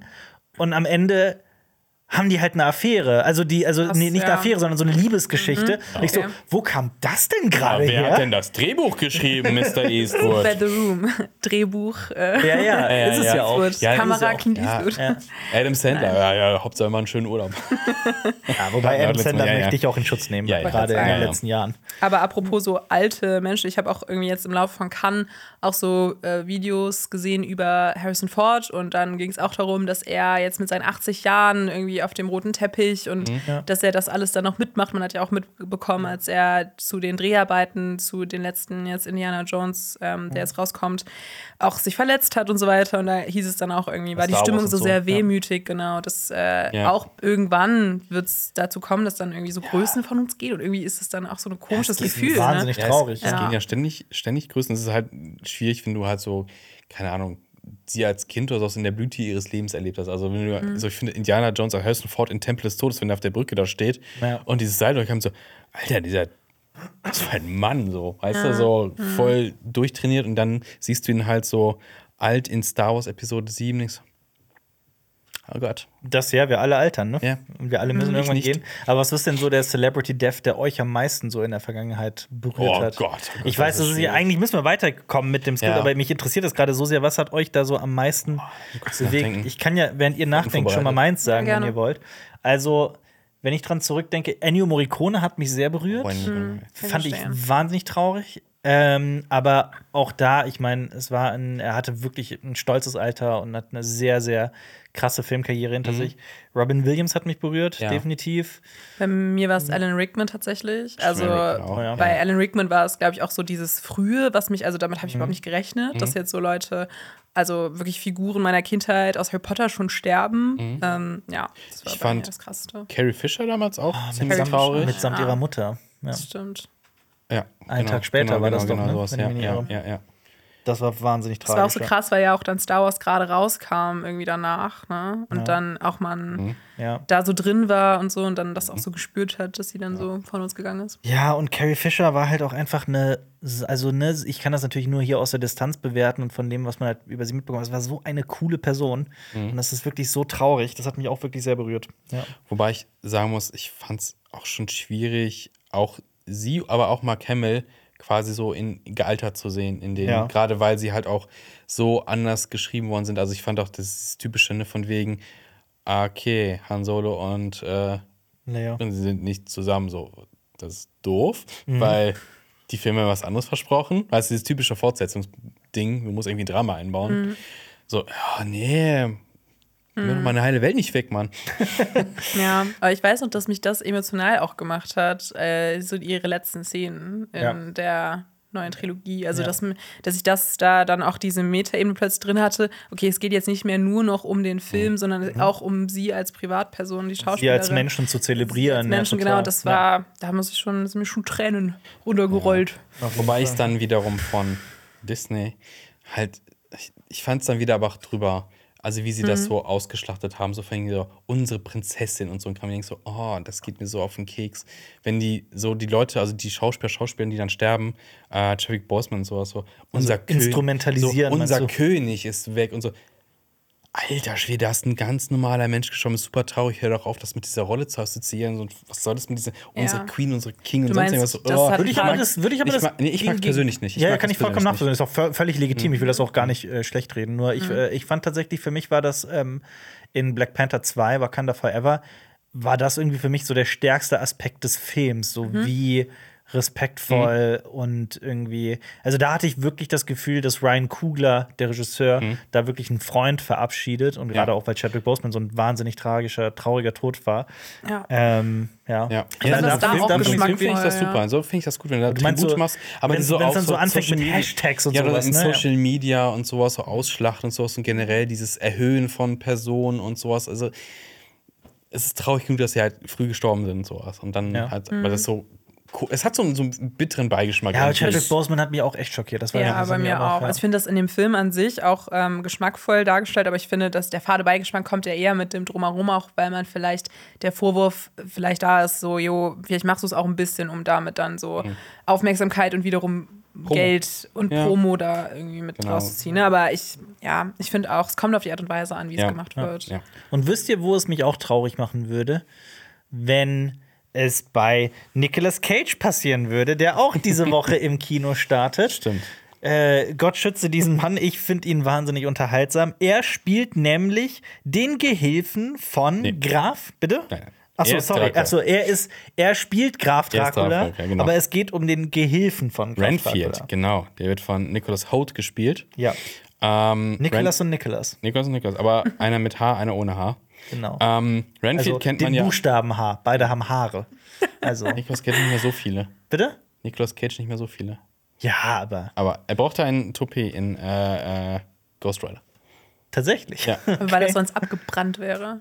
Die richtige Oh, Dafür hat man tatsächlich äh, ein Röntgen, für den Schädel hat man tatsächlich Röntgenbilder von Nicolas Cage Schädel benutzt. Cool. Oh, ist hier von Aber zurück zu Renfield.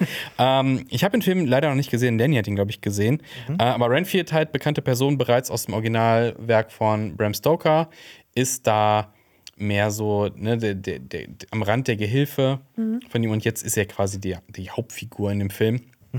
ähm, der sich Das ist eine nach Komödie, Jahr- ne? Genau, der sich nach Jahren oder Jahrzehnten, fast glaube ich Jahrhunderte, kann man sagen, ähm, des Gehilfentums von Dracula loslösen will und eine Selbsthilfegruppe besucht. Ja. Dann aber leider feststellen muss, dass er auf ewig an Dracula gebunden ist und dann versucht rauszukommen. Und ja, ähm, Dracula, gespielt von Nicolas Cage, soll total drüber sein, so ein narzisstischer Dracula, super se- selbstgefällig oder sowas. Ähm, Aber Ich kann mal was sagen, was Bock Ja. auf den Film vielleicht macht. Mhm. Ähm, also erstmal ja, die Kritiken waren eher so Mittel, ja. Mittel, genau, die waren leider nicht ganz so gut wie vielleicht erhofft. Der Regisseur ist allerdings Chris McKay. Mhm. Ähm, und den kennt man vielleicht, weil sein Debütfilm war The Lego Batman Movie. Und ich Ah, fand den Lego krass. Batman Movie wirklich Stark. extrem stark. Äh, und von daher könnte, hätte man da auch ne, was Mhm. erwarten können. Es gibt aber, also was ich von Leuten jetzt so aus dem persönlichen Umkreis gehört habe, ist durchaus witzig und kann man sich angucken. Ja. Ich finde auch ist das natürlich, Material- ist natürlich typisch wieder, ne? Dass hier die Kritiker und Kritikerinnen wieder äh, Ariel Kacke finden, den alle geil finden. aber und dann Renfield der ja. scheiße ist, dann äh, wieder so, oh, ne, langweilige Scheiße hoch. Äh, ja. Ich meine, was will man noch erwarten bei. Wie auf Stichwort ist dein Autoschlüssel Mein einfach so. Was, du hast ein Auto, Marius? Was? Okay. Weird Flex. Weird Ähm, ich fahre immer noch mit der Porsche. Bahn. ja, genau. Nein, ähm, Ja, ich mit dem Fahrrad, ne? ja, sehr gut einfach. Ja. Ähm, ich muss sagen, Horror, Komödie finde ich ganz cool. Ein interessantes Genre, sieht man wenig. Und generell Dracula-Verfilmungen gibt es auch nicht, wie Sand am Meer. Deswegen, Was? Ich finde, ich finde nicht. Ich finde, Keine Dracula-Filme wie Sand also am Meer? ich finde, also In- es gibt in nicht den, so letzten, viele. in den letzten Okay. 30 Jahren. das sagen letzte, mal was so. wir da an der Front hatten, ist Dracula Untold. Mit äh, hier. Naja. Netflix hat Netflix Dracula. hat gleich zwei. Ja, okay, Netflix hat Netflix einen Dreiteiler, hat Aber einen ich meine Dreiteiler jetzt im gemacht. Kino. Und Nosferatu 2 oder wie der hieß. Oh, die Serie, die. Serie. Aber es waren oh, halt mit, alles äh, äh. Streaming-Sachen. Ne? Also Ja, jetzt ja. so im, auf der Kino, Kinoleinwand ja. war das letzte mit Luke Evans und einem richtig, das ist seine einzige Rolle, wo ich ihn richtig schlimm finde. Ähm, hier, oh mein Gott, mir entfällt der Name gerade von Charles Dance. Charles Dance spielt ja da diesen Vampir, einen ganz, Ja. ganz schlimmen. Da war ich nämlich damals noch im Kino und ich weiß nicht, mochte ich gar Also, nicht. aber ähm, Dracula ist, glaube ich, mit die häufigst verfilmte Figur mit. Also, ne, Ist das Chri- wirklich so? Ich, in meiner. Christopher also, Lee, du kennst ihn in aus den- Herr der Ringe. Ja. Wir reden von- super, also Aber ich meine so. Nosferatu, dann gibt es den hier ähm, Coppola, äh, Dracula. Also, Ja, natürlich. die Hammer Studios haben Die haben eine zweistellige 10, 15, Zahl 20 an Dracula-Filmen. Dracula-Filme gemacht, die alle so erfolgreich Peter waren. Cushing. Aber die sind halt so alle so älter. Aber die sind Ich- großartig. Und Ja, okay. vor allem würde ich bestimmt der Titel freuen: Dracula jagt Minimädchen aus den 70ern. Da Ja, wacht, er in der, da, wacht, er. Mhm. nee, da wacht er in den 70ern auf und ist halt mit Hippies konfrontiert. Aber die ersten Dracula-Filme von Hamster sind, Aber ich meine, damit ist- großartig. Ist ich find's Christopher Lee geil. nicht damit bekannt Christopher geworden? Lee? Ja, genau. Unter anderem, ja. Voll, aber ich finde, ich will gerne jetzt so eine moderne Adaption, einen geilen Dracula-Film. Ich habe da Bock drauf. Gibt dir. Ja, ich weiß, was du Ja, meinst. aber es Es ist, ist- es ist ist, so- es ist, glaube ich, aber auserzählt irgendwie. ja, Die Story nochmal. das ist so ein bisschen aus. Wir können, können, wir, können wir uns hier hinsetzen und sagen, oh, Disney mit den Live-Action-Remakes und dann sagen, ich möchte jetzt noch mal Graf Dracula Ja, okay. Das stimmt, habt aber recht, wenn recht. dir Komödien und Dracula Aber- gefällt, dann schau dir unbedingt Shadow of the Vampire an. Okay. Ja. Da geht es um die Hintergrund, also die, die, die, die, die Crew, die den Original. Nosferatu Ja, gedreht super. hat, Nice, okay. ähm, dreht diesen Film und es kommt raus, Max Schreck, der eigentlich spielt, Mhm. ist wirklich ein Vampir und er wird von Willem Dafoe gespielt. okay. John Malkovich. Und John spielt- Malkovich spielt den verrückten Regisseur und dieser Film Geil, ist okay, super geil. Ja, also gerade Willem Dafoe ist in diesem. Film wow. Hey, Und es Willem ist so Dafoe, da bin absurd. ich eh immer Es ist direkt so absurd. Und. Es ist eh das Absurdeste, finde ich, an dieser, in, in diesem gesamten Dracula-Kosmos, nenne ich es mal, äh, ist ja eh die Geschichte um ähm, FWs, FW Murnaus Leiche. Wurde dem nicht Der Kopf. mehrmals der Ja, ja. Kopf, Einmal, der Kopf ist immer noch weg, glaube ich. der Kopf Mono fehlt, ist, ne? Kopf ist, der immer- Kopf des noch weg, Regisseurs ja. wurde Ja. aus dem Grab gestohlen, wurde entwendet. Ja. Wir haben seit letzter Woche so viele Grabraubthemen mit Grab. äh, hier mit Gerard Grabstimmung, Depardieu und Grabstimmung bei. Ich habe übrigens, ich- es gab einen Kommentar, das fand ich richtig krass, den ich gelesen habe von jemandem, der gesagt hat, dass er mit Gerard Depardieu, sein Vater war wohl Riesenfan, aufgewachsen ist und all das nicht wusste und das auch recherchiert hat und total schockiert ist jetzt. Dass was- wir ihn was- aufgeklärt haben. Ja. Boah. Nee, also nee, er, er hat sich bedankt dafür, so, dass wir ihn so, okay. aufgeklärt haben. Ja. Aber so, so krass, ich wusste das alles nicht über Gerard Depardieu. Boah, Stell dir mal vor, du, ne, du erfährst sowas über einen, über einen Filmstar, mit dem du halt Stimmt. jahrzehntelang aufgewachsen ja, bist. ja, was passiert ja tatsächlich? Aber gut, aber, Also aber. Kevin Spacey also, werden ja nicht alle, wer hat den nicht alles gefeiert? Also ja, ich habe den geliebt in Ja. House of the Cards. Ja, House of die Cards, sieben und alles. Also Ja, total. House of the Äh, Cards. Aber ich kann ja, ich kann ja noch, also Dracula-Filme in Massen. Also, ja, dann unterhalten wir uns gleich nochmal drüber. Ja. Weil ich finde schon, ich habe da so ein Bedürfnis. Aber ich, ich, ich meine, ich kenne ja die Alten auch, so, ne? Nicht alle, aber so die Da, großen. da, ich, ja, ich will auch mal was sagen, so behind the scenes. Sorry, ich wollte ihn unterbrechen. Sag, sag ruhig weiter, ich sag danach. Äh, nee, alles gut, genau. Ich wollte nur zum Schluss kommen, dass ich da so ein Herz habe für diese Vampir- und Werwolf-Geschichten. Und ich meine, Twilight. Vampir und, ja, ich wollte nämlich sagen, Senja, Ja. du hast mal vorgeschlagen, so ein Video aller, also so eine Verteidigung von Twilight. ja. Und ich will das immer noch sehen bei uns. Ja, ich ich mach hab da das immer so mal. Bock drauf. Ich mach das also immer nicht, mal. nicht Ja. dieses, wir hassen Twilight, also ne, ich, hab, ich bin der Mhm. Letzte, der was für Twilight übrig hat. Und das sage ich so, sogar als jemand, der das erste Buch gelesen hat. oh Gott. Äh, aber dieses, dieses Video von dir würde ich sau gerne mal sehen. Das Äh, fände ich allein ja. aus so einem Comedy-Aspekt finde ich das witzig. stimmt, ja, ich würde es auch, glaube ich, witzig machen. Ja. Ich, Der. Anti-Rant. Der Anti-Rant, ja, mal schauen. Ja.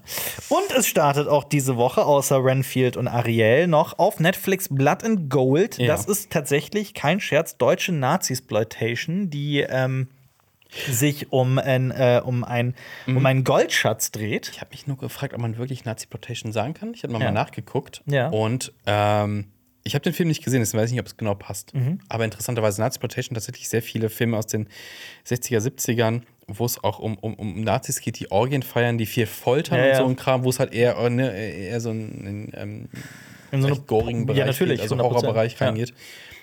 Aber ich meine, ich mein, man muss ja nur den Trailer sehen, das geht ja voll in die Richtung Exploitation-Kino. Ja, ja, Und das ist natürlich, also Nazi-Exploitation ist auch nicht, es gibt nicht nur diese eine Ja. Art von Ist Nazi-Exploitation. ja auch wiederum ist ja- Sub-Genre wiederum. Um ja, ja, ihr das genau. gerade noch mal erklären? Also so Nazi im Sinne von, also Exploitation von Nazis, also das englische Wort, also einfach Ausnutzung dieser, dieser, dieses Settings. Also, also das, das, Nationalsozialismus. das, jetzt äh, gehen wir wieder tief in die Filmgeschichte. Exploitation-Kino ist halt so eine ganz bestimmte Form von B-Movies, die halt meistens nach dem A-Programm liefen, die alle äh, sehr auf äh, äh, geringe Budgets hatten Mhm. und dann auf Action setzten und sich halt, und da entschi- äh, äh, entwickelte sich so eine ganz eigene, so eine, so eine Sparte in der US-amerikanischen Filmlandschaft, die diese B-Movies halt gedreht haben und die drehten sich dann oft auch um dieselben Themen. Also es gab dann zum Beispiel, äh, gab es dann so eine Sparte, die war halt extra für, für äh, schwarze KinogängerInnen, die dann, äh, das war dann Blaxploitation, also es war dann so Verstehe, ja. Black Exploitation, die dann zusammengefasst wurde zu Blaxploitation. Es gab dann irgendwie verschiedene Themen und dann kam halt so eine, noch mal so eine neue Richtung auf mit so Filmen, die sich nur um Nazis drehten. Dann wurden meistens irgendwelche Nazis in die Luft gejagt und so weiter. Okay. Und das sind halt auch die Ja. Filme, auf die sich halt auch sowas wie ein Inglourious Basterds halt bezieht, ne? Die halt Quentin Ja. Mhm. Tarantino in seiner Kindheit im Kino gesehen hat und in seiner Jugend vielmehr. Äh, und das war halt Nazi-Exploitation. Ja. Und ja, was wolltest du was Es, es, gibt dann so Werke wie Ilsa, the She-Wolf of the SS aus sehr Kanada aus 75. Mhm. Äh, es gibt dann aber auch, es gibt, glaube ich, ganze Reihe von diesen Elsa-Filmen, ähm, wo es dann um, um, um meistens irgendwelche Nazi-Lager geht und Leute Mhm. werden gefoltert. Es ist, es ist sehr, ähm, es ist sehr sexuell aufgeladen, aber halt in dem schlechten Sinne teilweise. Mhm. Ähm, die halt mit diesen Schauwerken arbeiten. Okay. Es gibt halt und es gibt halt so super viele Unterformen. Ich habe das gerade nochmal nachgeguckt. Also so ganz viele Subgenres. Also Blaxploitation ist halt super bekannt, genauso wie Ja. Nazi-Exploitation. Mhm. Aber es gibt halt zum Beispiel auch sowas wie Carsploitation, wo es dann halt ständig um Autos geht. Dann äh, Osploitation. Os? OZ? Oberer von das Oz? das habe ich aber auch noch nie gehört. Magier? Äh, Äh, also, tausend Magier. Natürlich Sexploitation, weil manche Okay, dieser B-Movies ja. halt auch wirklich einfach nur tatsächlich einfach in so eine Porno-Richtung gingen. Das gab es Okay. Das natürlich vermischt sich auch. dann halt auch gerade mit dem, ähm, mit dem, mit dem Zombie-Genre gibt es da sehr viele äh, Verbindungen. Okay. dann mischt sich das alles irgendwie. Ich finde das so ein Begriff, den man auch immer wieder mal hört. Also so Nazi-Exploitation auch im Ja. Kontext mit Quentin Tarantino. Aber ich finde auch das nochmal so, äh, ne, da die Kontinuitäten in der Filmgeschichte rauszufinden, finde ich voll Ja. spannend. Und es gab halt, und es gab halt diese, diese Kinos, die halt irgendwann dann ausschließlich nur noch diese B-Movies gezeigt haben. Mhm. Und das, äh, die hießen halt Grindhouse. Grindhouse. So, so ein Kino hieß Grindhouse, ein Kino, das halt diese, diese, also es sind halt wirklich, das wird dann gerne so verschrien als einfach nur Trash-Filme. Äh, und darauf beziehen sich halt auch äh, Leute wie Robert Rodriguez und äh, Quentin Tarantino mit Genau. ihrem Grindhouse. Grindhouse-Feature, Ja. genau. Mhm. Deswegen, Das ja- heißt ja zusammen auch Grindhouse-Feature, ja. Absolut. Krass. Ja, ist so, so vor allem so, 60er, 70er, so die Ja. Zeit, in der Zeit ist das so Ja. entstanden. Oder wenn man auf dem Flohmarkt äh, ne, daran vorbeiläuft, da gibt es die auch immer noch. Grabbel. Genau. Die ja, also, wenn wir mal ehrlich sind, da ist auch natürlich super viel Ja. Schund dabei, aber das ist ja auch der Sinn der Sache. Aber es hat auch ein paar Perlen drin. Ja. Das muss man auch sagen. Das steht Aber Blood and Gold ist Ja. halt wirklich auch so eine Reminiszenz auf diese, auf diese Zeit so ein bisschen. Das, also er spielt hundertprozentig damit. Und das macht den halt auch für mich so unglaublich interessant. Wir haben in unserem Podcast übers, äh, über die Filme des Fantasy Filmfest schon sehr ausführlich darüber gesprochen. Lenny und äh, Jonas, die den Film gesehen haben. Die fanden den gut. Okay. Also die meinten, der macht Spaß, der ist jetzt auch äh, ab sofort auf Netflix. Ähm, und er ist halt auch aus Deutschland. Also das ist halt auch wieder so dieses doppelt Interessante. Peter Aber wir haben Torwart. schon ausführlich Ja. drüber gesprochen. Genau. Spannend. Muss Genau. ich mir den Podcast mal anhören. Aber was ich halt auch noch explizit empfehlen möchte, auch diese Woche im Kino, ist ähm, der Film All the Beauty and the Bloodshed, den ich äh, schon bereits vor ein paar Monaten sehen durfte. Äh, das ist ein Dokumentarfilm über die Fotografin Nan Golding die für ihre Kunst sehr bekannt ist, die allerdings noch einen ganz anderen Lebensweg eingeschlagen hat. Die ähm, ihr wurde ein Schmerzmittel verschrieben, nämlich äh, Oxycodon oder Ox Oxycodon. Ox Ja. Oxy, Oxy- Oxy, Oxy- als Abkürzung. Genau. Ja. Oxy. Äh, und dieses Oxy ist hochgradig süchtig machend.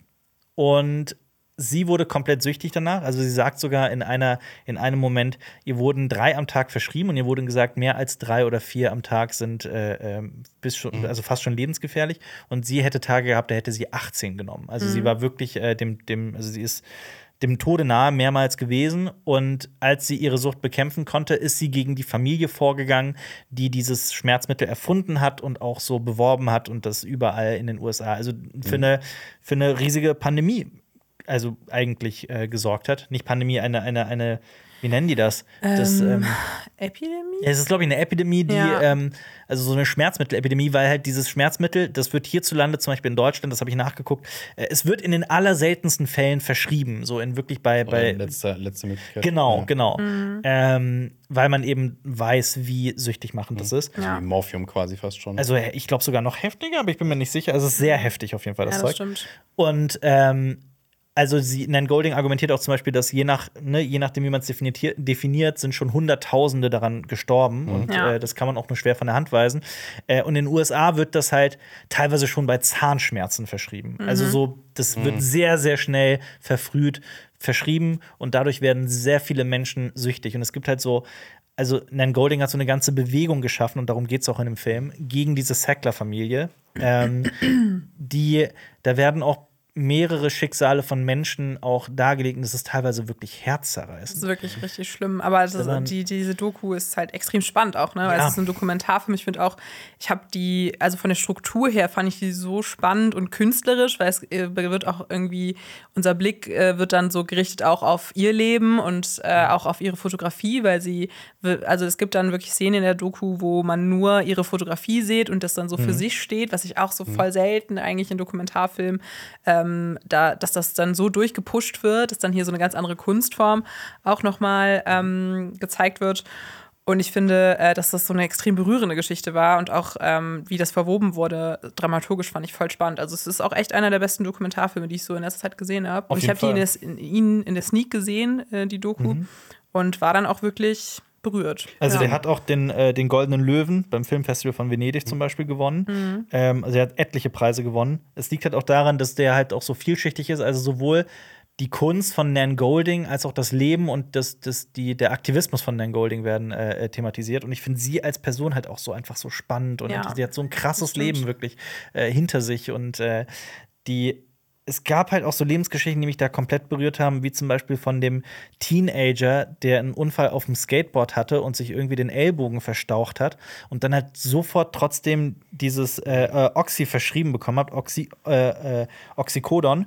Ähm, und dann halt süchtig danach wurde und tatsächlich dann auch an einer, äh, daran gestorben ist und Ja. an, einer, an einer Überdosis. Und ich Ähm, finde die krasseste Szene in dieser Doku, also ohne da jetzt viel vorwegzunehmen, aber ähm, dass da auch diese Verantwortlichen konfrontiert werden mit. Ja, ja. Und das ist so, das geht dir so ins, Ja. also durchs Mark und Bein. Ich weiß nicht, ob das die Formulierung ist, aber Gott. ich glaube, da lag ich echt Mark noch wach ja. danach durch Mark und Bein und äh, habe mir gedacht, dass, dass man so selten sieht. Also da war wirklich Mhm. was, also es, besondere Szenen, glaube ich. Definitiv. Fließt, fließt denn ähm, diese ganze Abhängigkeit auch in, in Ihre Arbeit als Fotografin? Also sind diese Fotos thematisch da auch in diese Richtung oder beeinflusst das generell? Ja, es Ja. gab auf jeden Fall auch, ähm, es werden dann immer unterschiedliche ähm, Ausstellungen gezeigt und auch so ein Fotobuch Mhm. von ihr. Und es gab auch eine, die sich dann mit ihrer Sucht oder mit so diesem Rausch der Sucht beschäftigt hat. Aber auch viel, es geht auch viel um so diese queere Szene, glaube ich, äh, zu der Zeit in New York, Mhm. wo sie dann auch jung war und auch äh, zu, zum Fotografieren gekommen ist. Ähm, genau. Welches Also- Jahrzehnt war das nochmal ungefähr? Bitte? 80er? 80er? Okay. Ja, genau. So 70er, 80er. Ja, aber das, das zieht sich ja durch, durch Mhm. viele Jahre, also durch ihr, durch ihr gesamtes Leben. Und äh, Ja. es ist wirklich, ähm, Nan Golding lebt auch noch, das sollte man vielleicht auch noch dazu sagen. Sie Mhm. ist jetzt, warte mal, wenn sie 53 geboren ist, ist sie jetzt 47 plus 23 sind Sagt 70, 70. ne? Genau. Mhm. Ist jetzt Ja. mittlerweile 70 Jahre alt. Und ähm, also sie war halt schon immer eine interessante Fotografin, weil sie halt auch schon in, in äh, Zeiten, wo das keine Selbstverständlichkeit ist, trotz 68er-Bewegung, hat sie halt äh, äh, Sexualität, Drogen, Gewalt, ähm, freie Liebe, ähm, queere Themen und so weiter, hat sie alles halt in ihrer Kunst irgendwie verarbeitet. Ähm, und das, was sie so in ihrem frühen Leben erlebt, da wird halt auch irgendwie innerhalb dieser Doku diese Brücke geschlagen hin zu dem, was, ähm, was sie in ihrem Aktivismus so antreibt, weil die halt so unglaublich, die ist da wirklich, die ist da Feuer und Flamme für und äh, will Gerechtigkeit. Und das ist wirklich so, das ist halt auch so eine, so eine David gegen Goliath-Geschichte, weil es wirklich diese Sackler-Familie ist wirklich steinreich Ja. weil sie halt mit diesem Schmerzmittel steinreich geworden sind und auch mit anderen äh, äh, Medikamenten. Und gleichzeitig positioniert sich diese Familie als äh, Kunstliebhaber, die halt verschiedenen Museen und Ausstellungen so teilweise so ganze Flüge äh, äh, äh, spendieren und widmen und wirklich da so Millionenbeträge in, in die Kunst und so weiter investieren. Geht dann auch mit, mitunter darum, dass dann da überall der Name auch von denen steht, ne? Ja. Auf Ja. jedem äh, Museumsflügel ja oder so, genau. so, Und ja. auch bei den großen, ne? So Metropolitan Museum of Art und so. Genau. Und ich finde, dass das Krasse war auch diese, diese Werbung, die dann auch manchmal dazwischen geschaltet wurde von früher, Ja. wie dann die Sackler-Familie versucht hat, Leuten weiszumachen, dass das so nicht abhängig ist. Also ein bisschen wie wenn du alte Marlboro-Werbung übers Rauchen oder sowas an- dir anschaust, wo dann es ist so, hey, hier, ähm, da steht zwar drauf, ähm, da ist irgendwie Kokain und Morphium drin, aber Erinnert mich so ein bisschen an den Kontergan-Vorfall. ja. Ja, total. Ich will auch nur mal gerade, ich habe das gerade mal nachguckt, also der Wikipedia-Artikel Opioid-Krise, der dreht sich halt genau wirklich um diese Opioid-Schmerzmittel. Und äh, laut der CDC, also der US-amerikanischen Gesundheitsbehörde ist es, ne, ähm, sind von 1909, ich zitiere, von 1999 bis März 2021, also in ein bisschen mehr als 20 Jahren, fast 841.000 Menschen an einer Drogenüberdosis verstorben. Das ist echt unfassbar. Also mit Opi also in, in Verbindung mit Opioid-Schmerzmitteln. Das ist heftig. Und äh, wie perfide das dann daraus Profit gemacht wurde. ja. Ja, Der, dieser Film, also ich bin da voll bei dir, Xenia, der hat mich auch wirklich in so bestimmten Momenten, der ging auch einmal so durch mich durch und hat mich so komplett geschüttelt. Und Mhm. Ja. äh, weil man sich halt auch immer wieder klar machen muss, wofür diese kleinen Momente, die der Film einfängt, eigentlich steht. Total. Und auch so, man Anfang, also am Anfang, als ich in den Film reingegangen bin, wusste ich auch gar nicht, wie das alles zusammengebracht wird am Ende. Also diese einzelnen Stränge. Und ich finde, ich habe das schon selten, dass ich dann aus dem Film rausgehe und denke, wow, äh, irgendwie ergibt das so ein großes Ganzes. Und das hat der Film auf jeden Fall hinbekommen, ähm, das auf den Punkt zu bringen. Und ja, also ja, und auch, auch, Sehempfehlung. auch, auch inszenatorisch fand den einfach mega gut Ja. gemacht. Und äh, ja, also einfach ein, ein wirklich fantastischer Dokumentarfilm, filmisch und äh, kann ich auch nur empfehlen. Ja, Krass. Unbedingt. All the Beauty and the Bloodshed. Nicht umsonst so viele Preise gewonnen. Das Aber Ma. Maris, ich würde gerne dir Okay. noch mal eine Frage stellen vom Anfang, die wir unbedingt klären müssen, weil ich wette, da gingen ein paar Fragezeichen bei manchen, manchen Leuten auf. Was zur Hölle ist ein CAO? Es gibt ja äh, diverse Bezeichnungen äh, äh, in, in, in Firmen: CEO, Chief Executive Officer, äh, CFO Financial und Netflix hat einen CAO angestellt, den Chief Action Officer. was, ist, was macht ein Chief Action Officer? Ich glaube, ich glaub, diese Position haben sie sich komplett ausgedacht, denn äh, auch wer die Position bekommen hat, äh, ist äh, wahrscheinlich eher ein Werbegag, denn Arnold Schwarzenegger. ähm, Arnold Schwarzenegger, Arnold Schwarzenegger ist jetzt ist, CAO. ist CAO bei Netflix und die haben einen äh, Clip ähm, veröffentlicht, wo er, in dem er mit einem Panzer bei Netflix vorfährt, über einen Mercedes drüber walzt und wahrscheinlich vor sein Anf- eigener, ne? Der hat ja, ja, einen. Ja, ähm, und jetzt verantwortlich ist bei Netflix für die Actionfilme. Also, und dann werden halt so die ganzen, also anscheinend geht es darum, dass Netflix sich ähm, ja unter den Streaming-Anbietern so als der äh, aufzeigen möchte, der halt für geile Actions steht. Ne? Dann Mhm. gibt es zum Beispiel Extraction 2 wird kommen mit äh, Hemsworth. Ich habe Da den steckt ersten das Wort gesehen. Action schon drin. Ja, Ja, klar. Ich habe den ersten nicht gesehen. Äh, Ich auch nicht. ich glaube ich auch nicht. Dann The Mother mit Jennifer Lopez. Ähm, Night Agent, die Witcher-Serie wird auch mehr genannt. Ähm, Gal Gadot wird mit Heart of Stone was actionmäßig kriegen. Und Arnold Schwarzenegger kriegt eine eigene Action-Serie. Äh, Fuba. Boah. Und im, in diesem Trailer sieht man auch schon, dass er den Spruch bringt, I'm back. Und ich so, oh Gott, kein, kein Werk ohne den Signature-Spruch. Und es ist so, Ja, aber ich fand das da langweilig. wisst ihr, wofür FUBA steht? Ne? Wisst ihr es gar nicht? Nee. Das ist eigentlich ziemlich witzig, das ist eine Abkürzung. Für? FUBA Für? steht für Fucked Up Beyond Any Recognition. Oh Gott. Ah, okay, krass. Okay. Aber das ist dann wieder lustig, Also, Ja. ja, muss ich sagen. Ich glaube, es ja, ich glaube, es ist eine witzige Action-Serie, oder? wahrscheinlich. ja, wenn man Ja. sich ein bisschen über sich selber lustig macht, ich muss auch sagen, ich habe den Clip mir angeguckt, ich fand das eigentlich auch ganz lustig. Ja, Also so. aber die Frage ist jetzt, sitzt Arnold Schwarzenegger wirklich da als Berater? also jetzt nicht so, wie es im nicht. Clip ist, aber, aber äh, es könnte wirklich sein, dass sie sagen, hey, wir wollen äh, in zum Action-Segment Mhm. äh, irgendwie aufbauen und das groß machen, weil Disney hat alle anderen Produktionen und wir brauchen ein- irgendein Ja. Standalone-Ding. Ähm, so als, keine Ahnung, zusätzlicher Producer mit ins Haus holen, vor allem Arnold Schwarzenegger produziert den ganzen Kram Ja. ähm, und ist irgendwie so Berater für, so setzt man geile Action um. Der ist besser So. geeignet als der Action-Held Das stimmt. unserer Das Wäre Kindheit. wär dann ja. witzig, wenn ein Apple rauskommen würde und dann Sylvester Stallone anheuern würde Ja. als CAO. Ich muss, ja, ich muss ja sagen, also äh, früher in meiner Kindheit war es schon so, dass man sich so meistens ähm, das, was irgendwie für dich vielleicht Xenia irgendwie Bella und äh, äh, nicht Bella, äh, Edward und äh, ähm, Jacob? Jacob war, Team Ja, Jacob, Team ja, Edward, ja. war früher wirklich Team Arnold Schwarzenegger oder Team Sylvester Stallone. Es gab Krass. eigentlich immer nur, ja, okay. also meiner Meinung nach gab es da immer diese zwei Lager. Ich war als schon. Kind Immer krass Stallone, in der oder? Arnold Schwarzenegger. Arnold. Wirklich? Aber ich Arnold dachte, du bist so ein Bei mir kam es das kam mit dem Alter. Bei mir ja, kam's ja, später. das ist bei mir auch so. Okay. Sylvester Stallone ist so mehr der für die, für die Gebildeten, für die Ja, Intellektuellen. Aha, okay, die du, dann, dann bemerkst du nämlich, dass Rambo nicht nur einfach ein Schlachtfest ist, Ja. sondern dass es ja um Traumata geht. Nee, es geht ja um, ja um Kriegstrauma. Ja. Okay. Und sich nicht zugehörig fühlen, wenn du halt aus dem Vietnamkrieg dann sieht man kommst vielleicht auch mal sowas. wie Copland oder auch. Sieht man äh, anders, ja. Und ja. Arnold Schwarzenegger war früher so, du hast halt angefangen mit so Kindergartenkopf und Twins, mit den lustigen, war in meiner Jugend so. Man guckt Gleichzeitig die lustigen Sachen. Und mein Ding war so, oh, Arnold Schwarzenegger immer der coole, witzige Typ. Und dann Kam zum ersten Mal wie- Terminator. Guck so. Und ich war, ich war wirklich, meine Schwester hat mir den auf VHS gezeigt. So, wir hatten den, da darf ich den sehen? Nee, nur ausschnittsweise. Na, okay. Und dann sehe ich so Arnold Schwarzenegger, kommt so, schlägt so ein Autofenstertür und so, und so. Schwarzenegger ist der Böse? Bitte? Bitte, what? Das war so vor der Review. Ja, aber dann kamen ja halt auch noch so in den, in den so Ende der 80er, in den Anfang der 90er ja auch so ein paar Filme raus, die man auch so, die halt wahnsinnig gut gealtert sind, die auch einfach gute Filme sind, wie Total Recall zum Beispiel. Auf jeden Fall. Ja, oder auch, ich liebe auch äh, Last Action Hero und so.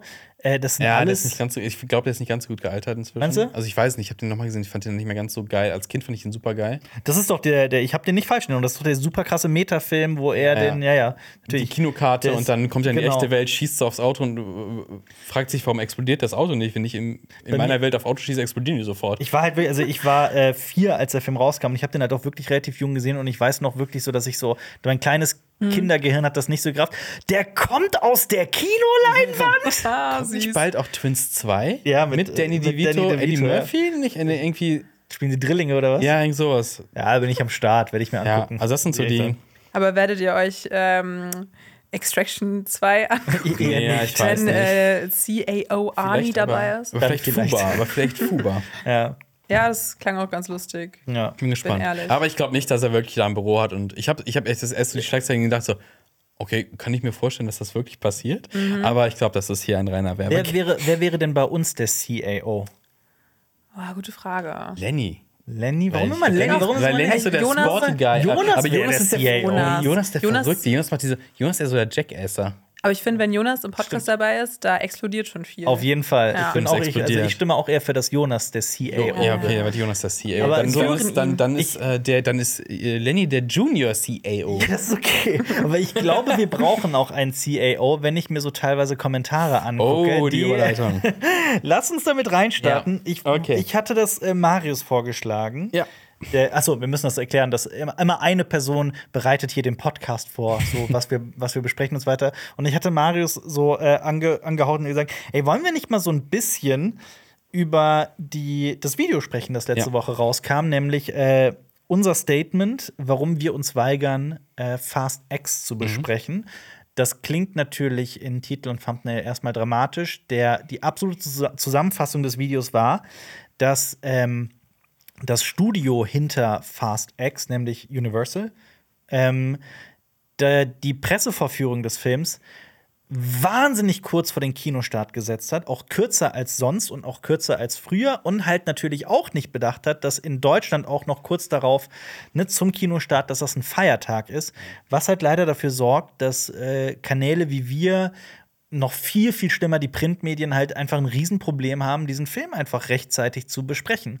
Vernünftig zu besprechen. Und vernünftig zu Genau. besprechen, genau. Und äh, äh, ich hatte halt gesagt, so, jetzt mal ohne großes Rumgejammer, so, ich finde das halt kacke und das war halt früher auch anders und es ist auch so eine Praxis, die ich nicht gut finde und ich möchte das jetzt endlich mal auch sagen und auch öffentlich machen.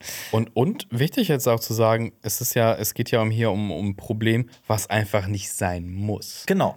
Das Denn dieser Film sein, ist ja. fertig und andere Verleiher kriegen es ja auch hin, den Film zwei, drei Wochen oder Monate vorher Teilweise Monate, zu ja. zeigen. Also früher habe ich gefühlt, da waren irgendwie zwischen PV, also Presseverführung, und Kinorelease äh, immer mehrere Wochen Zeit. Ich- dann ich- kamen die Großen und Ich erzähle das immer gerne. Äh, äh, ähm, hier der Film von, oh, jetzt fällt mir wieder der.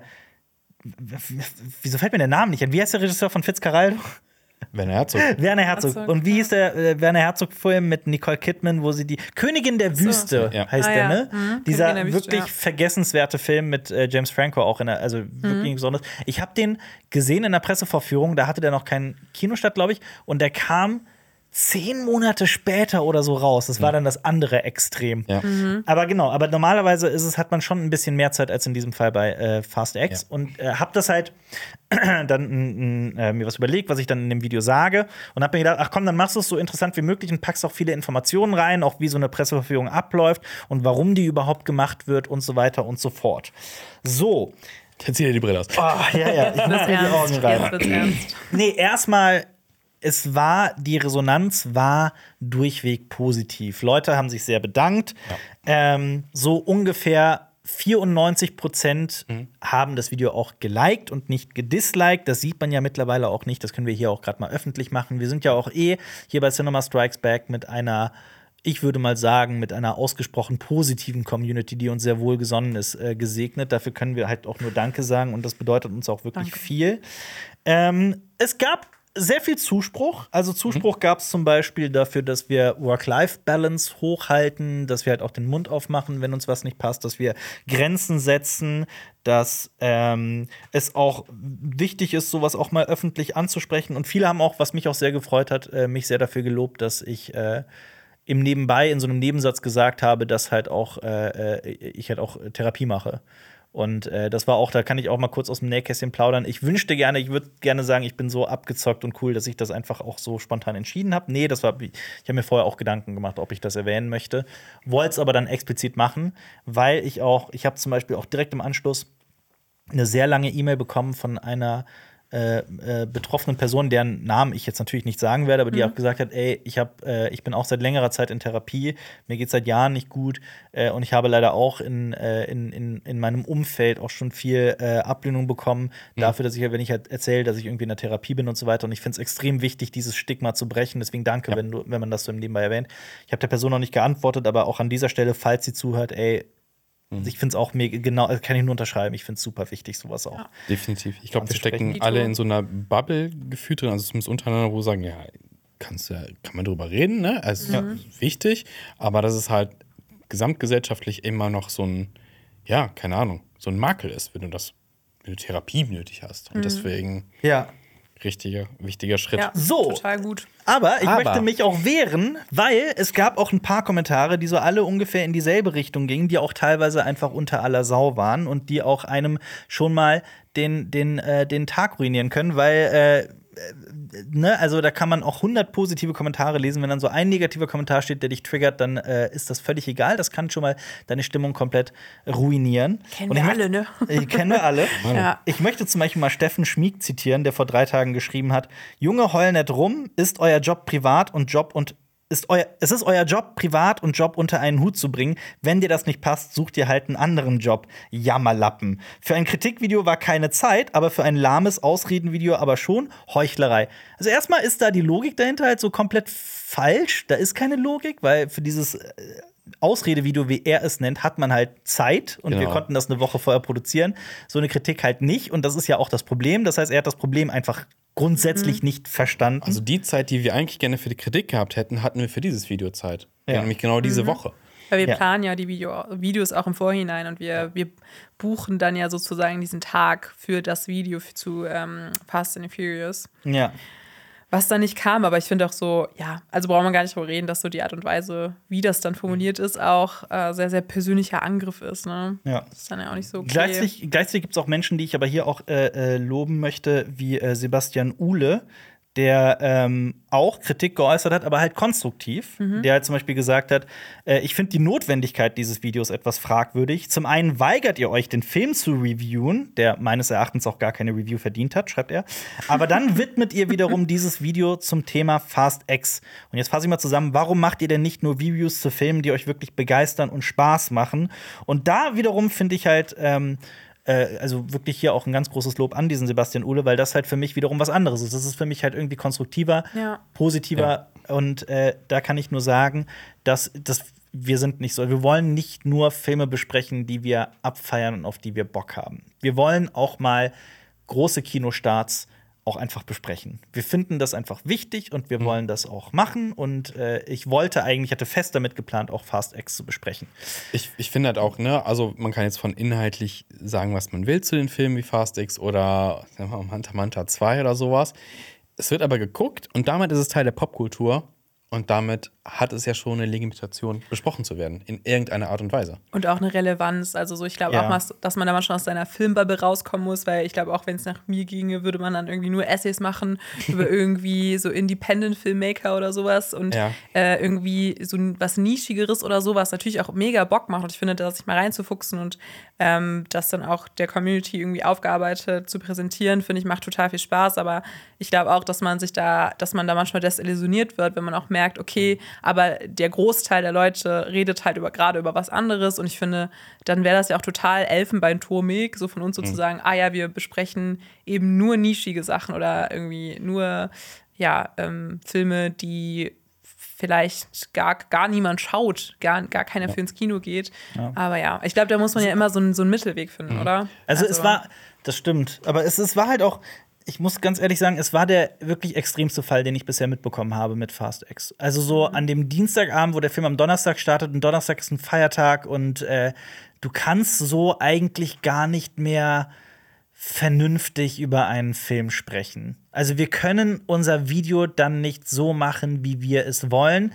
Wir können es schon, aber dann halt eine Woche später oder so, ne? Also, wenn ich das jetzt, ich will es jetzt nicht wieder komplett auf, aufbröseln, aber das ist dann halt auch wieder zu einem Zeitpunkt, wo das Ding fast schon wieder seine Relevanz verloren hat und dir auch wahnsinnig, also mir haben auch Leute dann auch angefeindet dafür, ja, warum achtet ihr so sehr auf Views und so weiter? Ja, ist halt, sorry, ist halt unser Job und wir sind halt auch, ne, also das müssen wir halt auch einfach. Wir brauchen auch eine gewisse Und, Relevanz. Ja. natürlich. Und äh, äh, wir müssen schon auch immer mit einem Auge drauf gucken. Also, wenn wir jetzt kein Funkkanal wären, dann müssten wir sogar komplett krass, krass, krass drauf gucken, wenn wir daraus das als unseren Job machen wollen. Aber wir machen das halt eben nicht nur, nicht nur als Hobby, es ist halt eben auch unser Beruf. Und das muss, muss Leuten halt auch klar sein, dass das halt auch anstrengend ist, sowohl also das ist natürlich ist das nicht so körperlich anstrengend wie zum Beispiel auf dem Bau zu arbeiten. Also das ist halt auch so eine Sache, die habe ich halt auch immer wieder gelesen. Oh, Leute auf dem Bau jammern auch nicht. Also erstmal, wir haben mehr Leute, die auf dem Bau dann auch wirklich geschrieben und gesagt, ey, ich schäme mich für diese Kommentare, hat mir einer geschrieben.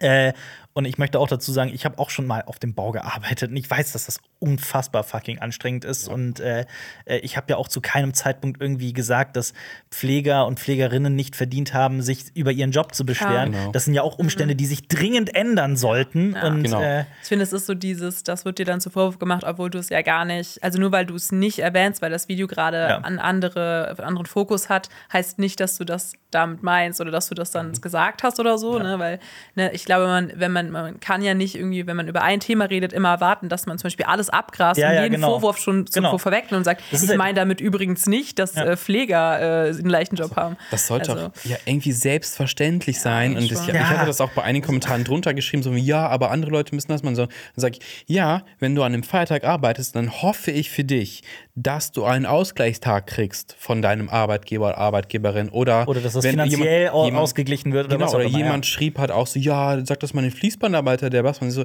ja, und ich hoffe, der Fließbandarbeiter hat irgendwie eine Gewerkschaft oder einen Betriebsrat, der sich dann beschweren kann, wenn es scheiß Arbeitsumstände gibt. Wie wäre es mit gute Arbeitsbedingungen für alle? Ja, genau das ist es nämlich. Genau das ist es. Und das ist halt auch, äh, da haben Leute halt auch geschrieben, oh, was jammerst du so rum? Äh, so Pfleger und Pflegerinnen jammern ja auch nicht rum. Also erstens, Sollten sie.